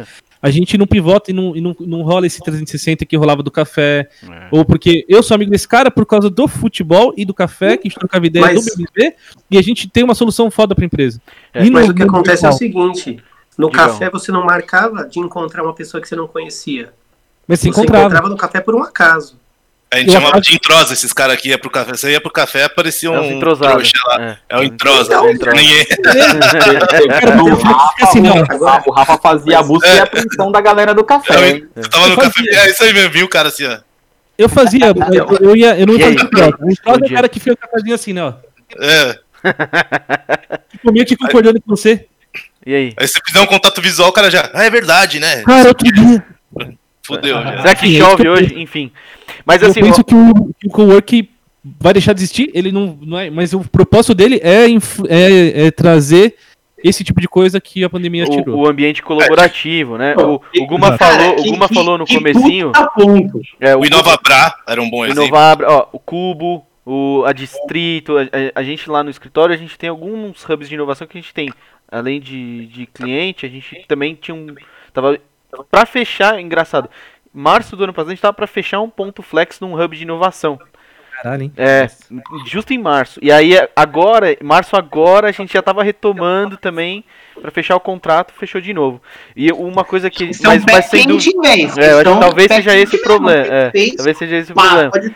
Uma coisa que, é, mas assim, sem dúvida, Rafa, tem coisas que se perdem no distanciamento, não tem jeito. É, eu por mim mesmo, a questão da criatividade do setor Cara, fui pro espaço. Antes eu não saía uma semana do escritório que eu não conversava com, a, com as meninas da minha equipe, que a gente não criava uma coisa nova. Agora, bicho, não, não, Mas é, é que assim, não, não rola, é muito mais rola. difícil. É muito Cara, eu não tinha, eu não tinha pensado isso. Isso é desesperador. Olhando pra, pra sua cama, olhando pra, pra mesa da sala. É, eu não, eu não, eu não sei, cara. Eu acho que é, tem uma coisa que o Rafa falou também que faz muito sentido, assim, é, tem coisa de geração e talvez, aí fazendo um gancho meio louco, assim, mas que o, até pegando o que o Michael falou do intimidar um juiz ou de uma venda que o olho no olho falta, eu acho que não é o olho no olho que falta, o que falta é trabalhar outras habilidades, porque assim, tudo é uma troca de valor, né? Uma, você compra uma coisa porque você enxerga valor, não porque você Frase de coach isso daí, hein? Frase de coach isso daí, hein? Mas não é, não é coach, cara. Você compra uma coisa que você não enxerga valor naquela coisa, você compra uma coisa e fala, nossa, que é uma bosta. Mas o Gui, Raramente. O, Gui é... o que acontece é que às vezes o que é palpável para você vender um serviço não é palpável para você vender um produto físico, entende? É. Sim, eu entendo, mas é, na, o processo de venda, você vai ter que trabalhar melhor essa habilidade, porque Sem tipo dúvida. mudou. Não, as pessoas não deixaram de vender produtos e não deixaram de vender serviços. Exato, nunca vai ser uma alternativa é, concordo, exato, tá certo. Então, é, até, até aproveitando o gancho aí, é, o principal poder de convencimento hoje do mercado, o que já é uma tendência, tá? Se tem gente que não tá focando nisso, já está atrasada. Mas o principal foco do mercado hoje é focar no consumidor, na pessoa. Empresas que não estão focando nas pessoas estão altamente atrasadas já, já estão perdendo a onda, porque isso não é novidade, isso não é. Né? Então, para resumir esse ponto aí, cara, o, o futuro, como já vem sendo, são pessoas, são foco nas pessoas. Então você vai ter que colocar o seu serviço, o seu produto como ponto central as pessoas que você quer atingir. Se você não colocar isso, velho, você vai, vai morrer daqui a um tempo. E o contrário do que parece é um investimento bem alto para fazer isso, né? Porra, você vai é. ter que investir em campo, em pesquisa, em observação, teste. É, teste. É. Não é rápido, não é necessariamente rápido, uh -uh. não é barato. Não.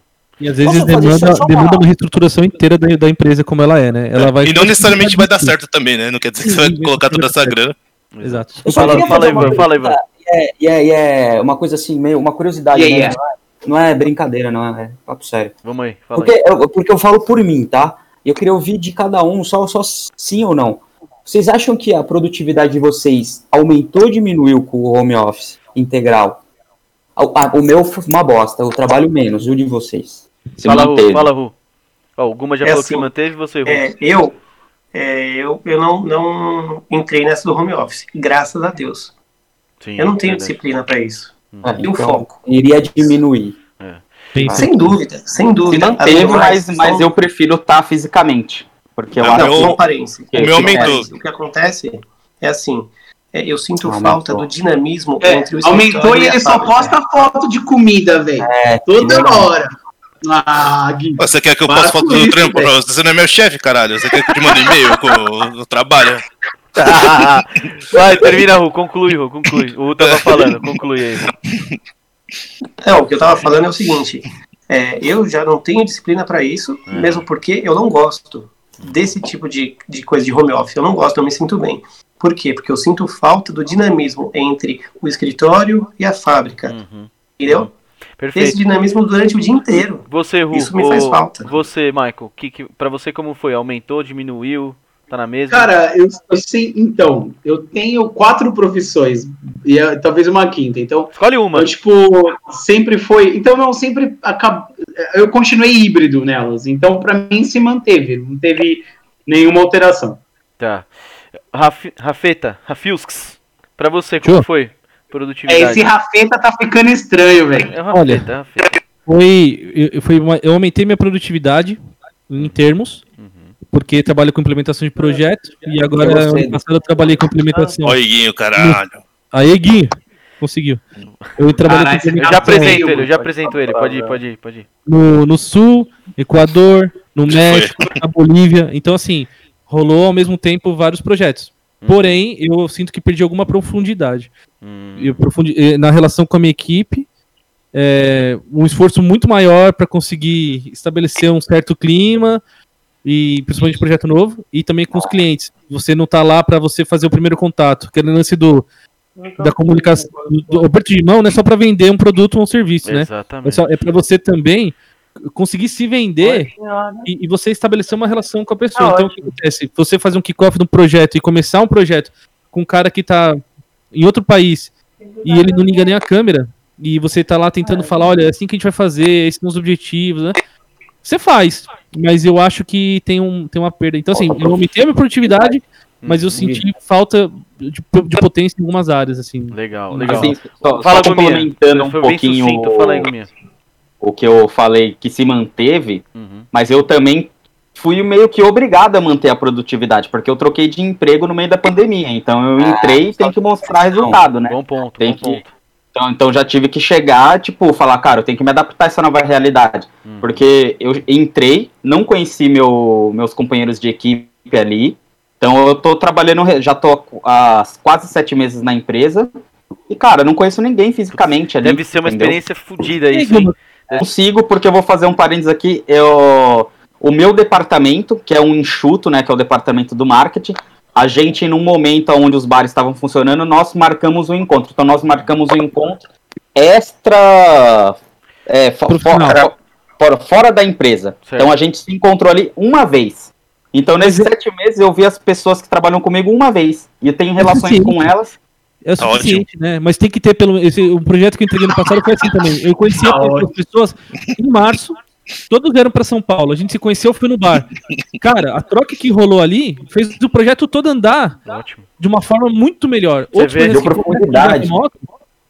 Você não, você não criou aquela empatia, você não criou aquela você parceria. Vê, você vê como faz, faz diferença, né? Por mais que. Não, cara, ver uma vez é bom, a segunda vez, mas a terceira você já então, dá a oportunidade da pessoa conhecer a parte ruim já. Ó, isso que eu ia falar. Então, exatamente. É. Depende, depende, depende muito também, depende muito também do, do perfil de cada um. Não existe uma regra para isso. Tem pessoas que são mais introvertidas, não gostam da, das relações. É normal isso aí. Visão, visão ah, eu, eu, eu, eu, sinceramente ó, eu gosto. Eu gosto aproveitando também. que o Ivan falou em algum momento ali ah, as pessoas estão perdendo a saúde mental por trabalhar de casa. Eu acho que o problema não é o fato de trabalhar de casa. O problema é, é o entretenimento. casado, rapaz. Que é, é,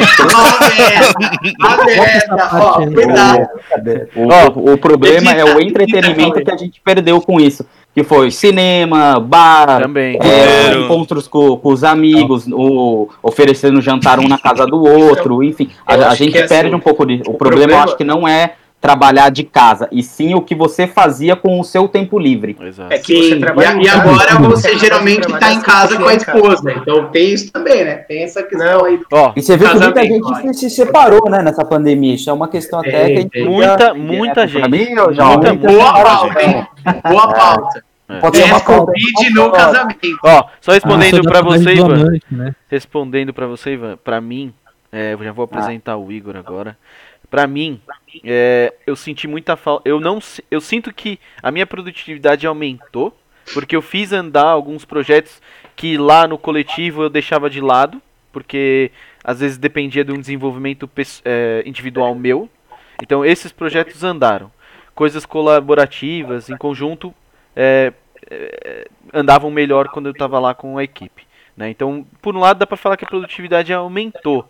Só que eu ainda ah. sinto muita falta do que o, o Rafa falou, né? Que é aquele negócio de você desligar.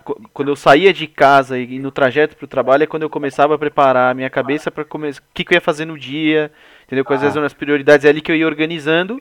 E a mesma coisa quando eu, eu saía de lá. É, e quando eu saía de lá para vir para casa ah. é quando eu desligava. Hoje eu já tenho dificuldade de desligar. Outro Hoje dia eu dia vi... é da cama, é da cama para cozinha, você tem para pensar. Exatamente. Pô, e aí outro dia você olha, você olha 11 horas da noite, você tá trampando ainda. É, você nem se deu conta, são 11 horas que você tá trampando. Bom, vou apresentar o Igor, que já tá sacou da breja ali. Ele que chegou chegou atrasado na dividida, mas chegou, isso que importa. O Igor faz parte, é integrante aqui nosso, tô apresentando ele agora. O cara mó cabeça, mano. O cara cabeça, é o nosso contador, é o contador do grupo aqui. Ele que é de poucas palavras, mas de muito conhecimento. Foi essa definição que eu coloquei dele aqui. Igor, seja bem-vindo. Muito obrigado, muito obrigado. É. Agora já, você já entra respondendo o seguinte. A, a sua produtividade, é uma provocação do Ivan aí, a sua produtividade na pandemia aumentou ou diminuiu? Fala pra mim.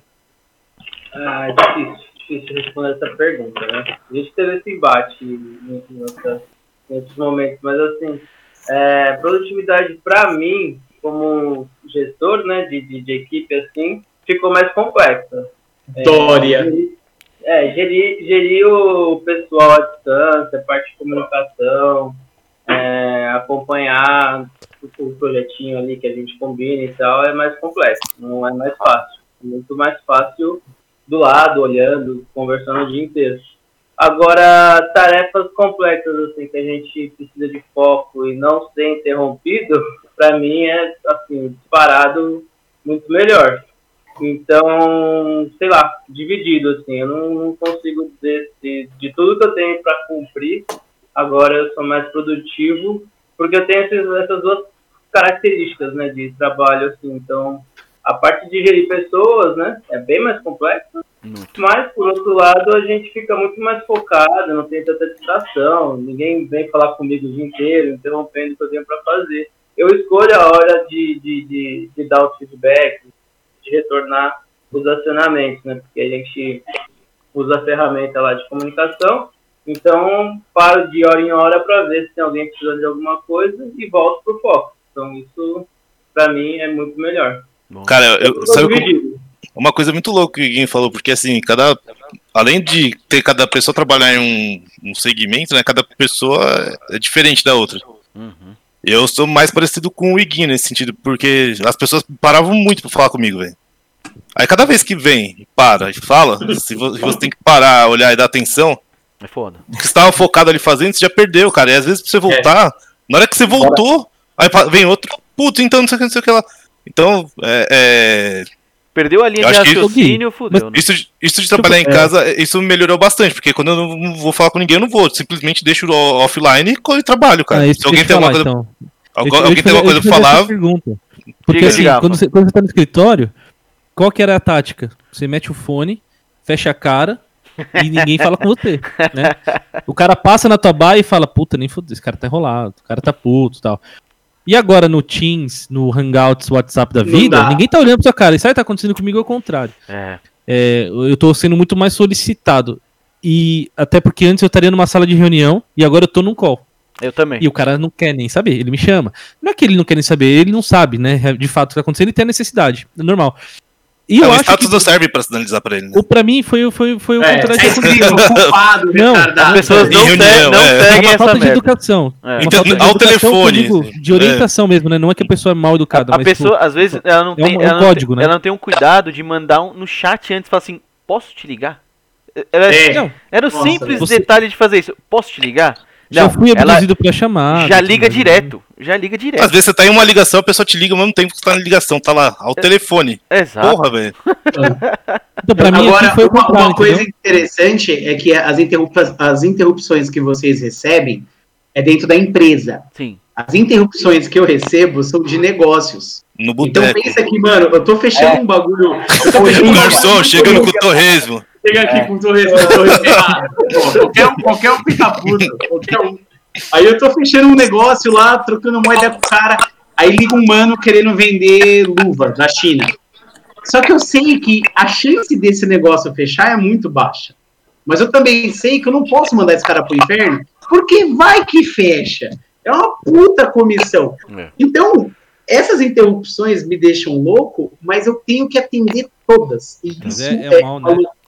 Isso acontece é geração tem uma chuva de inputs, né? Chamando é. nossa atenção toda hora. E, você e, tá só reclamando que eu... e você é comercial, meu amigo. O comercial vai ver o retorno ali, para de reclamar. É. O último comentário ah, que eu tenho. Não, é. Eu tô esperando é que... esse retorno fazem 33 anos. Um dia vai vir. Vai... Faz, faz. O último comentário a respeito disso, assim, é, a, a, a, a, cultura da empresa faz diferença nessa hora, né? Porque se a empresa tem lá os, nos valores dela que você é responsivo, que você, é, você age sob pressão e que você, por exemplo, tem senso de urgência, tá moldando o funcionário para pingou, você não deixa pingar. Alguém te chama assim, opa, vamos lá, sei lá é. E se você trabalha numa área ou numa empresa que tem a cultura, por exemplo, do foca, faz, fecha a sua, sua cabecinha e só sai daí quando você terminar, eu, eu vim da eu era programador, até, sei lá, 5, 6 anos atrás eu era programador. Eu vivia nesse mundo. Agora, gerindo pessoas e projetos, é uma migração dolorosa. Totalmente diferente. Só que a minha empresa fala isso, olha, senso de urgência, é. É, comprometimento, atendimento, comprometimento é balela, mas assim... Tá sempre disponível. É, respons ser responsivo. Uhum. É um valor. É um de urgência é... Todo mundo que você ping, quase todo mundo vai te responder. Exato. É, é. Você não consegue ser produtivo. Clientizar, né? Então, clientizar é assim, é. você não pode deixar de criar um engajamento, é, o cliente interno. É, essa é uma visão tipo de UX tal, talvez, mas assim, o que eu quis dizer é, a pandemia, ela conflita com esse valor, muitas vezes, se você não estabelece protocolos, né? Regras, uhum. códigos. É. E para a área comercial, que nem o Michael falou, é, além de você, às vezes, não tá querendo atender, às vezes, ou tá com outra demanda mais importante de valor maior, você ainda precisa atender com o um sorriso na cara, né?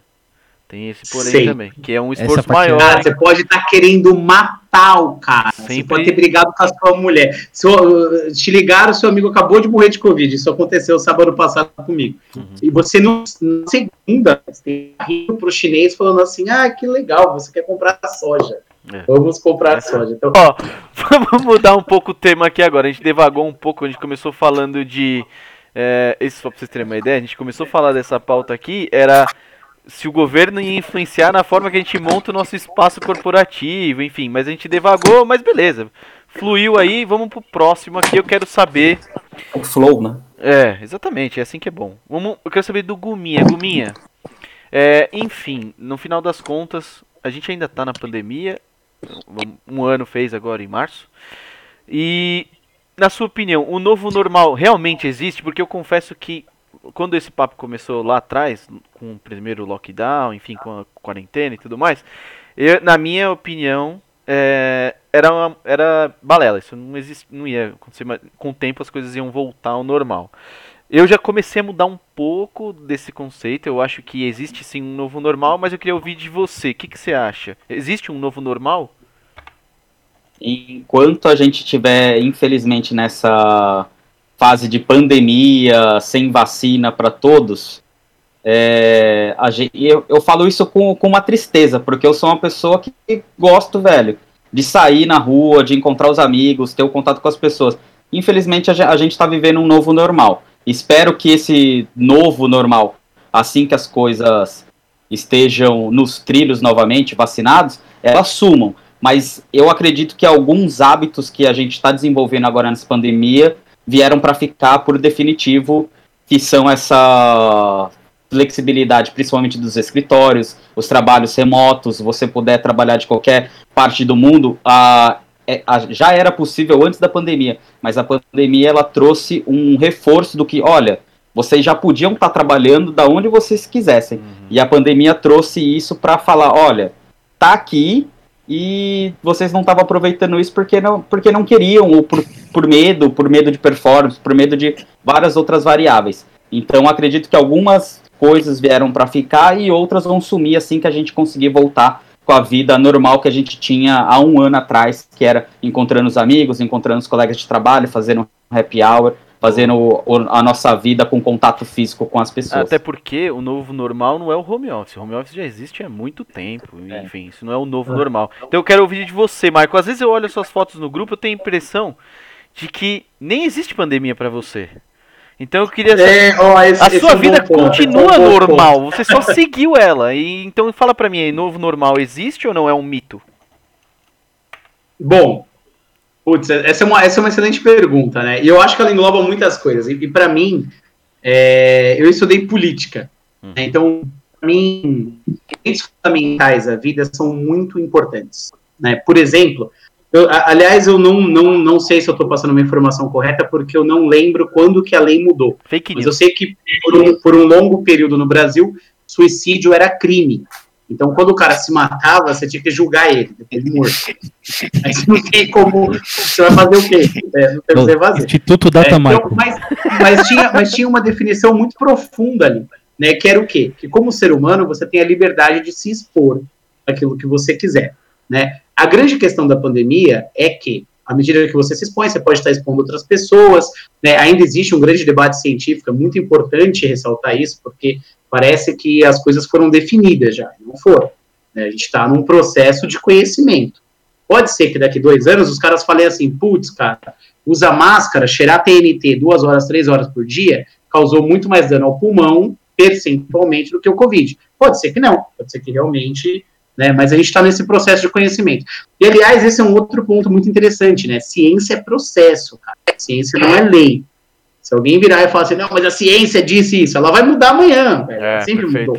Né? Não, sei, não sei se vocês lembram, mas as nossas mães passavam metiolate nos nossos machucados quando a gente é, ralava o joelho, né? Em 2008 foi provado que desde a invenção do metiolate ele nunca serviu para nada. Só para não era cicatrizante. Só ele só, arder essa porra. Só, arde, só ardia seu joelho, né? Exatamente. Pra caralho, então, inclusive. Eu, eu, tenho uma concepção sobre esse momento, eu não vou nem entrar nele, porque ela, ah, só para não polemizar, a gente pode ter uma pauta específica. Mas o que eu creio é muito, com, muito parecido com o que o Guma disse. Eu acho que as perspectivas é, profissionais vão se manter, eu acho que faz muito sentido, e na verdade crises sempre ajudam a evolução da humanidade. É uma regra. Uhum. Né? Depois da Primeira Guerra Mundial. Tinha uma Oi? frase no SBT que passava, tipo aquela do Jequiti, Jequiti. que falava assim: com crise se cresce. Vou colocar um Jequiti. É. Com crise se cresce. Silvio Santos. atrás passava isso. Ó, oh, então, tá, bem lembrado. Ele tava pra, frase de coach, né? Frase de coach. Mas, cara, é se vocês podem pensar num... Vai, Gui. Num, vai você. Uma perspectiva de tempo, assim, é... Nada é certo ou errado. Depende muito do, da época, né? Uhum. E o novo normal, a gente não vai descobrir se o novo normal hoje. O No normal a gente vai perceber daqui 10 anos o que aconteceu. Uhum. Tipo, o que como essa época foi. Uhum. Né? Vai ser um vai recorte. Ser contada, né? é, uma, contada. é um fractal, né? É, é engraçado, eu, eu, vejo como fractal porque as oh, coisas... eu, eu amo isso, Gui. Eu, esse é uma bem, das coisas bem. que eu fractal. Eu amo pra é, caralho. Demais, bem demais. Porque as coisas são meio que cíclicas, se você for para perceber, né? Não é a primeira vez que existe uma pandemia com Verdade. que devastou grande parte da população Verdade. e que tinha uma, uma contaminação aí, sei lá, pelo ar, enfim é, que as pessoas tiveram que se privar, mudou a época, né? Mudou. Os valores se invertem perfeito, com o passar do tempo. É Até por é... conta disso, eu nunca acreditei no novo normal. O que eu acredito é, é na evolução da vida. Né? O que, é. que tiver que eu, eu por exemplo, frente, nunca fumei, eu nunca fumei, por exemplo. Ah, Quase nada. Mas, é, né? O normal é quando, quando a, Fala, alguma Gor. coisa que acontece, eu acho que assim, o normal no fim é quando alguma coisa que acontece é, passa a ser é, praticado ou aceitável por mais do que a metade das pessoas. Então, como o Ivan comentou, tem coisa que não era normal. Aí atingiu a galera, tipo, né, fez sentido para mais da metade ali, mais da média, pronto, agora é normal. É, pra definir o que é, é normal ou não, tem que ter a revisão do VAR hoje em dia, né? Vai mudou, faz é. Mas tem um Lance normal. De jogo. O Gui colocou um critério, eu acho que é interessante, né? Um critério pra você analisar a foto, né? É. é. É, é subjetivo, aí, porque para você, né, de... o novo normal é uma coisa, para mim é outra. Eu estou inserido numa Exato. realidade diferente da sua. Tem as bolhas, né? A gente, o Gui Exatamente. falou, tem a bolha. É. O normal hoje Exatamente. é a bolha. Cada vez mais você se isola, num, né? Você se clusteriza ali, ali e o é. normal para você é aquilo ali. Ah, vejam o BBB, né? Agora eu vou colocar um assunto bem merda, mas os caras lá dentro tinham convicção que estavam fazendo uma coisa foda. Sucesso!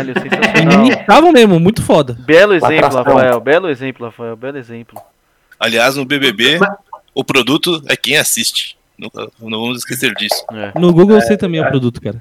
Sim. Quem que estava comentando alguma coisa de, de, que crise gera crescimento, né? Eu, eu vi um material interessante que o, uma empresa fez um teste, né? De que ela tinha ela trabalhava num formato de reservar recursos razoáveis e tal, para as pessoas criarem um evento X lá, que era cada tanto tempo, né? E, e assim, passou a ser uma coisa muito monótona, assim, para eles. Aí, o, o, que fez a equipe, uma, uma certa vez, a criar alguma coisa diferente que impactou e gerou uma memória nas pessoas que participaram desse evento X, foi criar restrições porque sempre tinha dinheiro, gente que tinha conhecimento, e aí a coisa caía numa vala comum. Aí uma vez acho que a empresa cortou, criou várias restrições, regras e diminuiu o recurso, que foi quando o pessoal conseguiu, sabe, tipo, gerar alguma coisa diferente do. Cara, tão Alguma coisa diferente do, do, do, do, sabe, do básico, assim. Uhum. Se, se, eu não me engano, foi o, o evento do Murilo Gun que ele fez isso. Eles tinham uma dificuldade de fazer alguma coisa diferente que gerasse uma memória afetiva nas pessoas, assim. E aí ele resolveu mudar, sabe? Criar várias restrições, dificuldade pro time, pra galera, tipo, se estressar de, de ter que sair do, do padrão e do, do que era normal, assim, em termos de orçamento. Considerado normal, do que era é. considerado normal. Legal, boa. É tipo a União Soviética, né? É, porque é. Eles, fizeram isso muito bem. Legal, eles chamavam de gulags. Esses é, gulags. gulags. E, Ru, diga, ah, comparação, uma comparação só, lembrei agora que ele fez, foi o Murilo Gun mesmo. Ele comparou por que, que a Zorra tem menos sucesso que a Praça é Nossa. E no fim do estudo que ele fez é, é relativo. A, a regra. A, a, regra é essa. A regra é essa. Que isso, velho? que foi isso, parceiro? Tem um porquê, vai. É porque tem muito dinheiro, né? A Globo e tal, tem todo esse contexto. Então, a, a crise traz essa restrição pra gente. Muita empresa que não, não soubesse moldar, se adaptar e, tipo, é, ser um pouco criativo para lidar com essa situação, realmente não consegue. É, precisa de abundância, precisa sempre de um, de um, de um recurso ilimitado. Né? Uhum. Então, nesse caso, com muito o... pouco faz muita coisa. Né? É, então, esse caso, a forma é, como é apresentada é, é melhor do que o conteúdo, né? Enfim, sei lá. É.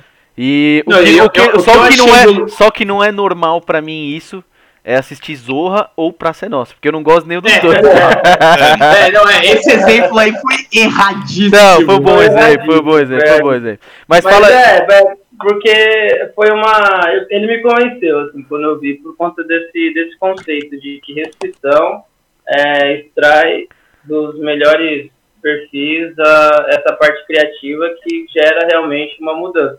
A abundância não gera muita mudança, assim. As pessoas Rafa. tendem a, a, usar o conhecido. E, e, isso com certeza não se aplicam a países, né? Porque Cara, se fosse assim. Nem, nem sempre, velho, Michael, porque a, se você for ver. seria o centro do mundo e a Europa do Norte, do centro ali e a América do Norte estariam passando fome, né? Ô, Michael, mas então, isso é, mas isso não é, não é abundância. Você, a gente não sabe onde pode chegar, né? Mas se você for olhar, tipo, a gente falou do Japão aqui que tem uma cultura forte porque Falou? ele passou por dificuldades. Falou, a gente comentou que o Japão usa máscara há muito tempo para evitar ah, a tá. pandemia e gripe e tudo mais. Isso foi Falou? dito. E, foi dito, foi dito. Foi, falei, o, modera o, moderador não viu aqui. É, eu ouvi, eu ouvi, eu ouvi. Eu, eu que falei, é, então tá inclusive. Tá eu que falei, inclusive. Foi você que falou, inclusive, né, Rosa? Foi, foi, foi. E assim, veio das dificuldades. Se você for ver também da origem da, da disciplina da, dos povos, né? Tem vários Sim. estudos que indicam também que a, a, austeridade do ambiente que ele está envolvido, de frio extremo ou de escassez de recursos, fizeram eles serem disciplinados. Enquanto aqui no hemisfério sul, estou falando dos nórdicos, né? Uhum. No, no, hemisfério sul, a abundância e facilidade que se encontra faz a gente ser um pouco mais tranquilo e relaxado em relação a isso. Então, pode e, ter a ver. E para você, Rafa? Sim. Clima é importante, é. Para você, É claro que essa discussão vai levar a gente para uma área muito polêmica, mas. É, mas se você é, levar para o mundo corporativo. Se você for para levar para o mundo corporativo e gestão de pessoas, vão dizer em alguns aspectos, alguns autores, que a motivação do indivíduo é gerar desconforto. Uhum. Ó, vou te falar uma coisa. Não, a motivação do indivíduo é gerada através do desconforto. É gerada, sim, você gera o desconforto para motivá-lo. Então, através da, da, dessa situação de de pressão, de escassez ou de restrição, como comentou o Igor, as pessoas só assim elas se movem, senão elas ficam. Pra sair estão, do, né? é, senão fica estagnado. Mas Rafa, é, eu bom. queria saber de você então, sucinto, pra gente caminhar pro nosso final, que nem o Guminha já indicou, já indicou o cansaço. Novo normal para você. Embora. O cansaço e fechou a câmera aqui. Sentiu, sentiu. Sentiu, a lesão. Sentiu. Rafa, pra você, novo normal é mito, é fato, é o quê? Diga aí pra mim. Eu ainda não peguei é, a sua eu, opinião. É, eu acho que é mito. Bem sucinto, é mito. Ele vai trazer mudanças duradouras, como aceito o home office. Mito, você mito, fala, já existia mais. Mito. Eu te comento que na minha empresa ele não. Nossa. Ele vai foda, ele vai foda, não tem. Ele vai foda. É, fala aí, ele, passou, ele passou metade do home office do, do home office, metade do podcast quieto. Agora ele resolveu causar. Fala, fala. Resolveu causar. Não, não, é, eu acho que vai trazer é, efeitos, desdobramentos duradouros, como o home office que eu tinha liberado, por exemplo, três vezes por semana pelo RH, mas que não sentia, talvez, a realidade de todas as áreas, né? E, tinha que, e assim tem que ser, né? É um overall. E na nossa área não era tão visto como opção, e agora é. Então isso eu só, fica, eu só queria levantar uma questão. Ficam, porém, eu acho que o novo normal, como é visto na TV, a partir do momento que a sociedade entender que tá bem, que tá mais tá segura, Uhum. Hoje essa sensação é falsa e a gente já viu o que, que deu. Mas quando for entendido que é seguro, vai, vai regredir, tipo, 90% do que era vai, vai, Não é regredir porque não acho que era necessariamente pior. Uhum. Mas vai voltar ao que era. É, eu acho que o que, o que sair da peneira é evolução mesmo. É, novo normal é quando o novo hábito for estabelecido, né? Se não for estabelecido nenhum novo hábito. Eu acho que você matou. Você, você fez uma analogia eu, perfeita pra mim. Eu só queria fazer uma ponderação. Ficar é, é, assim, é evolução. É o seguinte. Diga, Ru, você então, vai. É, Fala aí. Como a gente está tá tratando do ambiente né, corporativo pós-pandemia, é, eu acho que a própria libera liberdade que está tendo agora para você ter um home office, ter algumas coisas que antes tinha um pouco mais de restrição, elas vão gerar novos critérios, inclusive de avaliação, mesmo para pessoas que não vão trabalhar nesse formato. Uhum. Então, assim, a, a, questão do home office ela vai acabar mostrando que tipo de pessoa é mais produtiva ou menos produtiva, que tipo de pessoa é mais produtiva dentro do ambiente é, de trabalho que não seja a casa, né, e dentro de um home office. Uhum. Isso vai acabar também moldando as organizações e o modelo de gestão. Boa, boa, boa. Legal. Vamos pôr. Deixa eu só fazer uma Peraí, peraí, peraí, eu ainda tenho que ouvir, eu ainda tenho que ouvir o Ivan nesse ponto aí. Diga, Ivan. Ah, Ivan. Fala aí, fala aí. Novo normal pra você é mito, Pô, é fato? Tô, tô, até perdido. Cara, assim, honestamente, eu acho que é mito. Mito. É. Mas é mito, hein? Pra mito, mim é, é mito. Desculpa aí. Pra mim é mito. é mito, mas algumas situações, né? Como disse o Raul Cauê também. Evoluiu alguns pontos, mas... Exato. Não, sim, mas isso, isso, como vocês falaram, eu acho que fez muito sentido. É, o, o que for de evolução é porque... Não é porque é o novo normal. Eu acho que é uma evolução é uma consequência lógica do, do que a gente está passando. Então, eu não acho que. Uhum. Cara, agora eu acho que assim, ah, novo normal. Eu acho que, cara, quando acabar a pandemia, vai ser tudo. É só uma nomenclatura. É, é. é termo midiático. Ah, termo midiático. Boa, Rafael matou a pau. É termo midiático. O, o, o, o, que a gente tira, é, o que a gente tira é disso, na, no fim das contas, é o quê? Algumas é, é a evolução normal da vida e algumas coisas que foram aceleradas por conta desse momento. Sempre, que sempre aconteceu. Fala aí. É, eu acho que aí, Marco, a conclusão do novo normal vai ser o marco vai ser quando tiver o um novo tempurá. Pode ser que. Tá vendo bem, Quase que eu não ter que editar o final. Ele, ele vai ser verde fluorescente, eu acho. Não, de o novo. Cauê vai cortar o vi, o Cauê vai cortar o áudio. Mano, que o Cauê vai ter de trabalho pra editar. Pra decupar esse, esse arquivo aqui vai ser maravilhoso. Mas, vai, mas pegando, um negócio, pegando um negócio que o Juan falou, e aí quero saber a opinião dos senhores também, que eu acho que como você, eu acho que talvez, é, eu acho que talvez para todos vocês seja mais simples medir produtividade porque para mim é, é para mim é praticamente impossível. Para mim produtividade é esperança. Né? Eu tenho aquilo que dá certo, que eu sei que obviamente acontece no dia a dia do meu trabalho, mas eu tenho a esperança de fechar negócios. Então eu vou dar um exemplo. Eu conheço, e aí, isso aqui, como isso aqui vai para o ar, eu tenho um amigo que chama Jones Creidson. Esse amigo, ele é um cara assim que, mano, eu aposto muito nele. O cara pede dinheiro emprestado, eu empresto dinheiro, o cara nunca paga uma conta, né? Eu tô e por dois anos, tipo, mano, uma puta esperança. E depois de dois anos, esse cara, porra, trouxe um negócio interessante. E trouxe outros negócios interessantes, né? Aparentemente. Se fechar, puta, valeu muito. Tipo, os meus dois anos de investimento valeram 30 anos de investimento em uma pessoa. Né? Então, como medir essa produtividade num mundo virtual, num mundo de home office? É, é, Depend, obviamente, vai depender exatamente do que cada um faz, né? Mas como medir isso, por exemplo, pensando em prospecção de clientes, pensando nos valores intangíveis que o Rafa falou que cada um vai ter, que a empresa representa, aí você não vai ter mais, né? Então, como que a gente vai a gente vai conseguir aferir de fato essa produtividade nesse novo mundo?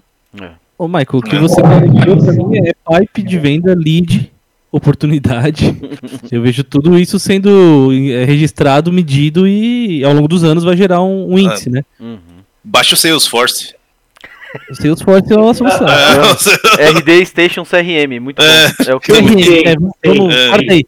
Vai por favor. Sim, o, o, mas o ponto principal é valores intangíveis, mesmo, mesmo com qualquer ferramenta. É praticamente impossível de você aferir.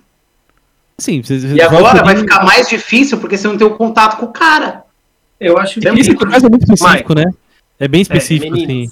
Você tá investindo no Bolivão, caralho. Ele vai trazer resultados. Perfeito. Vai. É. Não, o Bolivão trouxe já. O e, ele, é, e, olha que o Bolivão é tangível, você pode até pegar. Diga. É. Não, o Bolivão, assim, o Bolivão, che o Bolivão chegou no Paraguai. O Bolivão chegou no Paraguai. Deixa hoje. o Juan falar, assim, miserável. Deixa tá, o Juan falar. Ele fez a levantamento. Chato! Continua, assim, chato! Continua! Seu filho da puta. Aí eu falei assim, mano. Eu não vou terminar nunca de editar é isso aqui. perigoso. Véio. Eu falei pra ele, o Paraguai é muito perigoso, velho. Toma cuidado. Ele foi roubado em duas horas no Paraguai. Disse o cara que mora em São Paulo. Vamos lá, Ru. Ah, é, ele fazer Eric, ele vai ser. Assim, o ele fez uma pergunta é, relacionando o home office com a dificuldade de fazer a medição correto dos resultados ou algo do tipo, uhum. certo? Eu vou dizer de acordo com o ambiente que eu estou inserido, mesmo que nós não estejamos trabalhando no modelo home office, mas vamos partir do pressuposto que a gente possa é, trabalhar dessa maneira, né? Como que a gente vai fazer esse tipo de aferição ou de medição? Poxa, eu vou conseguir identificar o market share da minha empresa, eu vou conseguir identificar quantos novos clientes eu tive, independente do home office ou mesmo com o home office. Eu vou verificar quanto que aumentou meu faturamento, quanto diminuiu, quantos estados que eu consegui abrir clientes novos, quantos estados que baixaram o meu catálogo virtual, Exato. quantos clientes que Aliás, inclusive, é, com a pandemia e a necessidade desse controle maior, às vezes você precisa provar porque está em casa, está trabalhando mais, não sei o que. Eu, eu, por mim mesmo, é, os meus controles internos e a minha, minha apresentação de resultados evoluiu um nível é, muito muito mais apurado. É muito melhor medido hoje coisas que eu construí agora, entendeu? Por conta do, do que eu falei, a gente como perdeu aquela capacidade, ou diminuiu aquela capacidade colaborativa e trabalhar em grupo e, e, criar, as tarefas que eram individuais, eu, eu consegui executar melhor. E aí, dentre elas, por exemplo, a forma como eu apresento meus resultados, como eu apuro eles, isso melhorou muito para mim, por exemplo. Só fazendo um adendo, é, e concordo muito, Juan e Cauê, ambos os dados apresentados são quantitativos. E isso, obviamente, você consegue aferir em qualquer situação. Uhum. Agora, em relação aos dados qualitativos. Aí é, mais, mais subjetivo. Aí é mais subjetivo. Realmente é mais subjetivo, é mais difícil, é mais intangível, que você falou. Uma é... coisa que eu acredito que vai mudar aí, falando no novo normal e tudo mais, é que a conta vai chegar dessas, dessas empresas que propuseram home office sem estar preparadas para o home office. Segurança da informação é muito caro, velho. É isso aí. E não é todo mundo, não, não são todas as empresas que estão prontas. Nem as empresas, nem as maiores empresas estão prontas, na verdade. Nunca vai, nunca estarão, né? As vulnerabilidades sempre vão existir, mas assim, empresas menos estruturadas aí que não tinham é, nenhum nenhum tipo de verba específica para segurança de informação, enfim, uma equipe dedicada para isso, é, é Ó, vou, Cara, te vou te falar, além de a segurança... conta vai chegar e vai, vai ser feio. Exato, perfeito. E além da é. segurança é. da informação, Gui, só pra você ter uma ideia, eu e o Igor, que a gente, a gente trabalha na, na parte de contabilidade, para você ter uma ideia. Contabilidade eu considero pelo menos um serviço muito crucial, porque é a comunicação entre as empresas e o governo, é o que mantém a arrecadação e tal. Dado, dado apurado de, de fonte é, sindicato nosso e tal, um grupo de empresários contábeis, 75% dos escritórios de contabilidade sequer conseguem trabalhar em home office. Olha que loucura isso. É, são as empresas responsáveis pela comunicação governo-empresa que faz a máquina funcionar, a máquina de arrecadação, que é onde gera o dinheiro que é para combate à Covid e o cacete a quatro. Mas só uma, 75% só uma pergunta, não consegue adaptar o trabalho para home office. Mas você sabe por, é por que isso? Por causa da segurança da informação, é um, é um mix muito. Processos segurança, manuais, papéis. Logística documental, é, é, segurança da informação, é, falta Sim. de investimento em tecnologia. Tem, é, tem, tem, empresas que, assim, sei lá, é nota fiscal. Tem empresas que você tem robô lá, você tem RPA para automatizar vários processos, né? Uhum. Que não é barato. Uhum. Tem empresas que não, não, não tem isso. E aí tem um processo manual para fazer. Tem alguma pessoa que tem que ir lá e fazer isso na mão, né? Exatamente. Uhum. Ainda Meu, existe muita coisa se a gente for só pra, Se a gente for só parar para analisar o VR do funcionário, que fica mandando filé mignon mármore, borgo sanduíches todo dia. Porra, cara, é absurdo. A empresa vai falir, a empresa não aguenta. Cara, é a empresa sócio, quebra, sócio do é iFood. O cara é sócio do iFood. Bom, ó, eu acho que eu acho que para é, eu acho que para esse tema a gente a gente é, desenvolveu bastante. Debulhou. É, acho que a gente já, já falou o suficiente, então eu, eu vou encerrar agora. Pedir para cada um de vocês é, dar um tchau aí, mandar um beijo, um abraço, para quem vocês quiserem. Eu vou começar pelo, pelo nosso lagadinho. Juan, Juan, manda o seu beijo, seu abraço aí, para o seu tchau, pra gente encerrar o nosso podcast maravilhoso. Queria mandar um beijo para vocês e um abraço. Ah. Dizer que essa experiência, essa primeira, foi excelente. A gente vai deixar ainda mais legal para as próximas. Foi muito bom. Principalmente se o Michael parar de interromper a gente. Isso aí. É... Michael, dá, dá o seu tchau aí. Você que adora falar, miserável, desgraçado. Vai me dar um trabalho. Pô, eu vou assim, velho. Vai, vai daí, Mano. Que honra, velho. Né? Na verdade, eu acho que o melhor de tudo disso é estar junto com vocês. Putz, que noite muito maravilhosa. Eu espero que uma parte daquilo que a gente tenha dito sirva para alguém de alguma forma, talvez para a gente mesmo. Para mim serviu muito o que eu pude aprender com vocês. Tamo junto, bora pro próximo episódio aí falar sobre comer brócolis com macarrão ali, olha. Perfeito. Zola, manda o seu abraço, o seu abraço público. Manda aí. Cara, chegou, chegou, emoção. Chegou meu momento de mandar um abraço que eu ficava esperando lá no, no, no, no, no grita gol. Falava, pô, o Cauêzão vai me mandar um abraço. Próximo cara, vai ser para você. O próximo vai ser para você. Ficava bruxo. Não, mas só agradecer aí a, a companhia de vocês, muito legal. É, acho que com o passar do tempo a gente vai aprimorando e, cara, aqui todo mundo tem a, a colaborar, todos, todos nós temos as, as nossas qualidades é, particulares e, e vai ser muito bom. E só agradecer e até a próxima. Grande, grande abraço para todo mundo aí.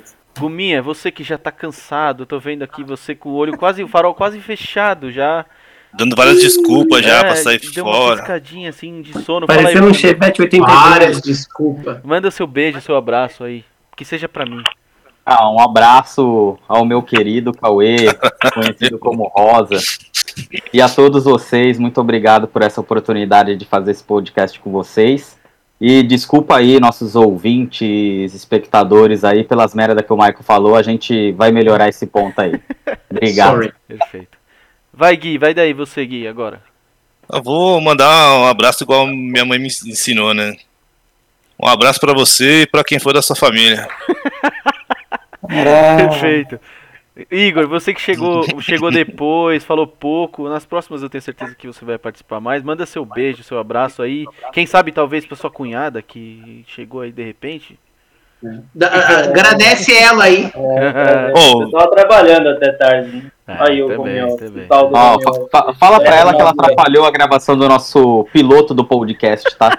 Oh, posso, só, só vou, posso voltar um pouco antes do meu abraço? Eu, eu só falar que é muito legal a experiência aqui que a gente tem bastante coisa para compartilhar e aprender. Isso é, isso é muito legal. Assim, são, hum. apesar de a gente ser próximo, tem muitas coisas aí pra gente, principalmente aprender um com o outro. Verdade, Gui, verdade. Muito bom. Valeu, galera. Vai, vai, vai. Boa noite. Vou, vou, deixar meu abraço? Então, um abraço pra todo mundo. abraço. mas, é, mas é ah, muito bom, né, velho? Eu gosto demais de estar com vocês. Eu aprendi já coisa demais com vocês. Tenho, tenho amigos aqui que eu nem lembro não Vai tenho memória da época que não eram meus amigos, entendeu? Então qualquer coisa Verdade. que eu faço. Que linda essa frase, hein, cara? Eu, eu Vou usar essa frase. Eu não tenho memória da época que não eram meus amigos. Verdade. Ele não deixa. Ele não e consegue. o Michael ensina bastante também, coisas que a gente não deve fazer. Então é assim que a gente cresce, né? Não... um abraço pra todo perfeito, mundo. Aí, valeu. Perfeito. Desculpa o atraso, tá? Eu é não me atraso demais hoje. Passa, relaxa. Finha, Manda seu abraço. Olha, Vinte. Não, é, é, A gente. Vocês falaram tudo, acho. É legal a gente estar tá junto. A gente é amigo há muitos anos. Eu já. A gente se conhece bem, mas a gente sempre descobre coisa nova um sobre o outro. É, essa é uma grande oportunidade. Eu fico muito feliz de ouvir coisas novas e não canso de aprender. Eu já corri atrás de conselho, de, de trocar ideias. E eu acho que isso aqui vai ser um condensador muito bacana para esse tipo de coisa. Então, Obrigado, pessoal, por esse privilégio. E para os estagiários que cheguem a nos ouvir aí, mundo afora, se isso acontecer, que pelo menos tenham a oportunidade de ouvir alguma coisa interessante e dar risada com esses lixos aqui, porque esses lixos é. são os melhores lixos do mundo. Aí, saibam, né? estagiários, saibam que vocês são o, os causadores do câncer do, de quem está acima de vocês. É isso. Sempre. Muita felicidade. Manda seu abraço aí, Cauê. Eu vou mandar, vou mandar, vou mandar. Meu abraço vai para quem tá ouvindo aqui, claro, obviamente, mas principalmente para vocês. Eu, que nem a gente falou lá, é, essa experiência aqui é, é muito pra gente, né? E lógico, a gente espera que as pessoas gostem. A gente tem muito para compartilhar realmente, é, principalmente sobre esse mundo aí é, corporativo, né? Que todo mundo fala, essa coisa que é, às vezes é, pode parecer um pouco nefasta, sombria, mas que, caralho, eu pelo menos amo, eu sou viciado em trabalhar, eu gosto muito. E essas experiências do dia a dia aí com certeza vão fazer. É, a gente teve conversas legais, diferentes aqui. Vocês, cada um de vocês tem uma característica distinta e eu tenho certeza que vai ser muito bacana compartilhar com vocês, aprender com vocês aqui sempre. Então eu vou agradecer todo mundo pela audiência. A gente volta na próxima. O próximo tema vai ser um pouco diferente. A gente ainda vai decidir. Mas muito obrigado pela audiência. E é isso. Até a próxima, rapaziada. Valeu. Falou. Valeu. Valeu. Tchau, tchau.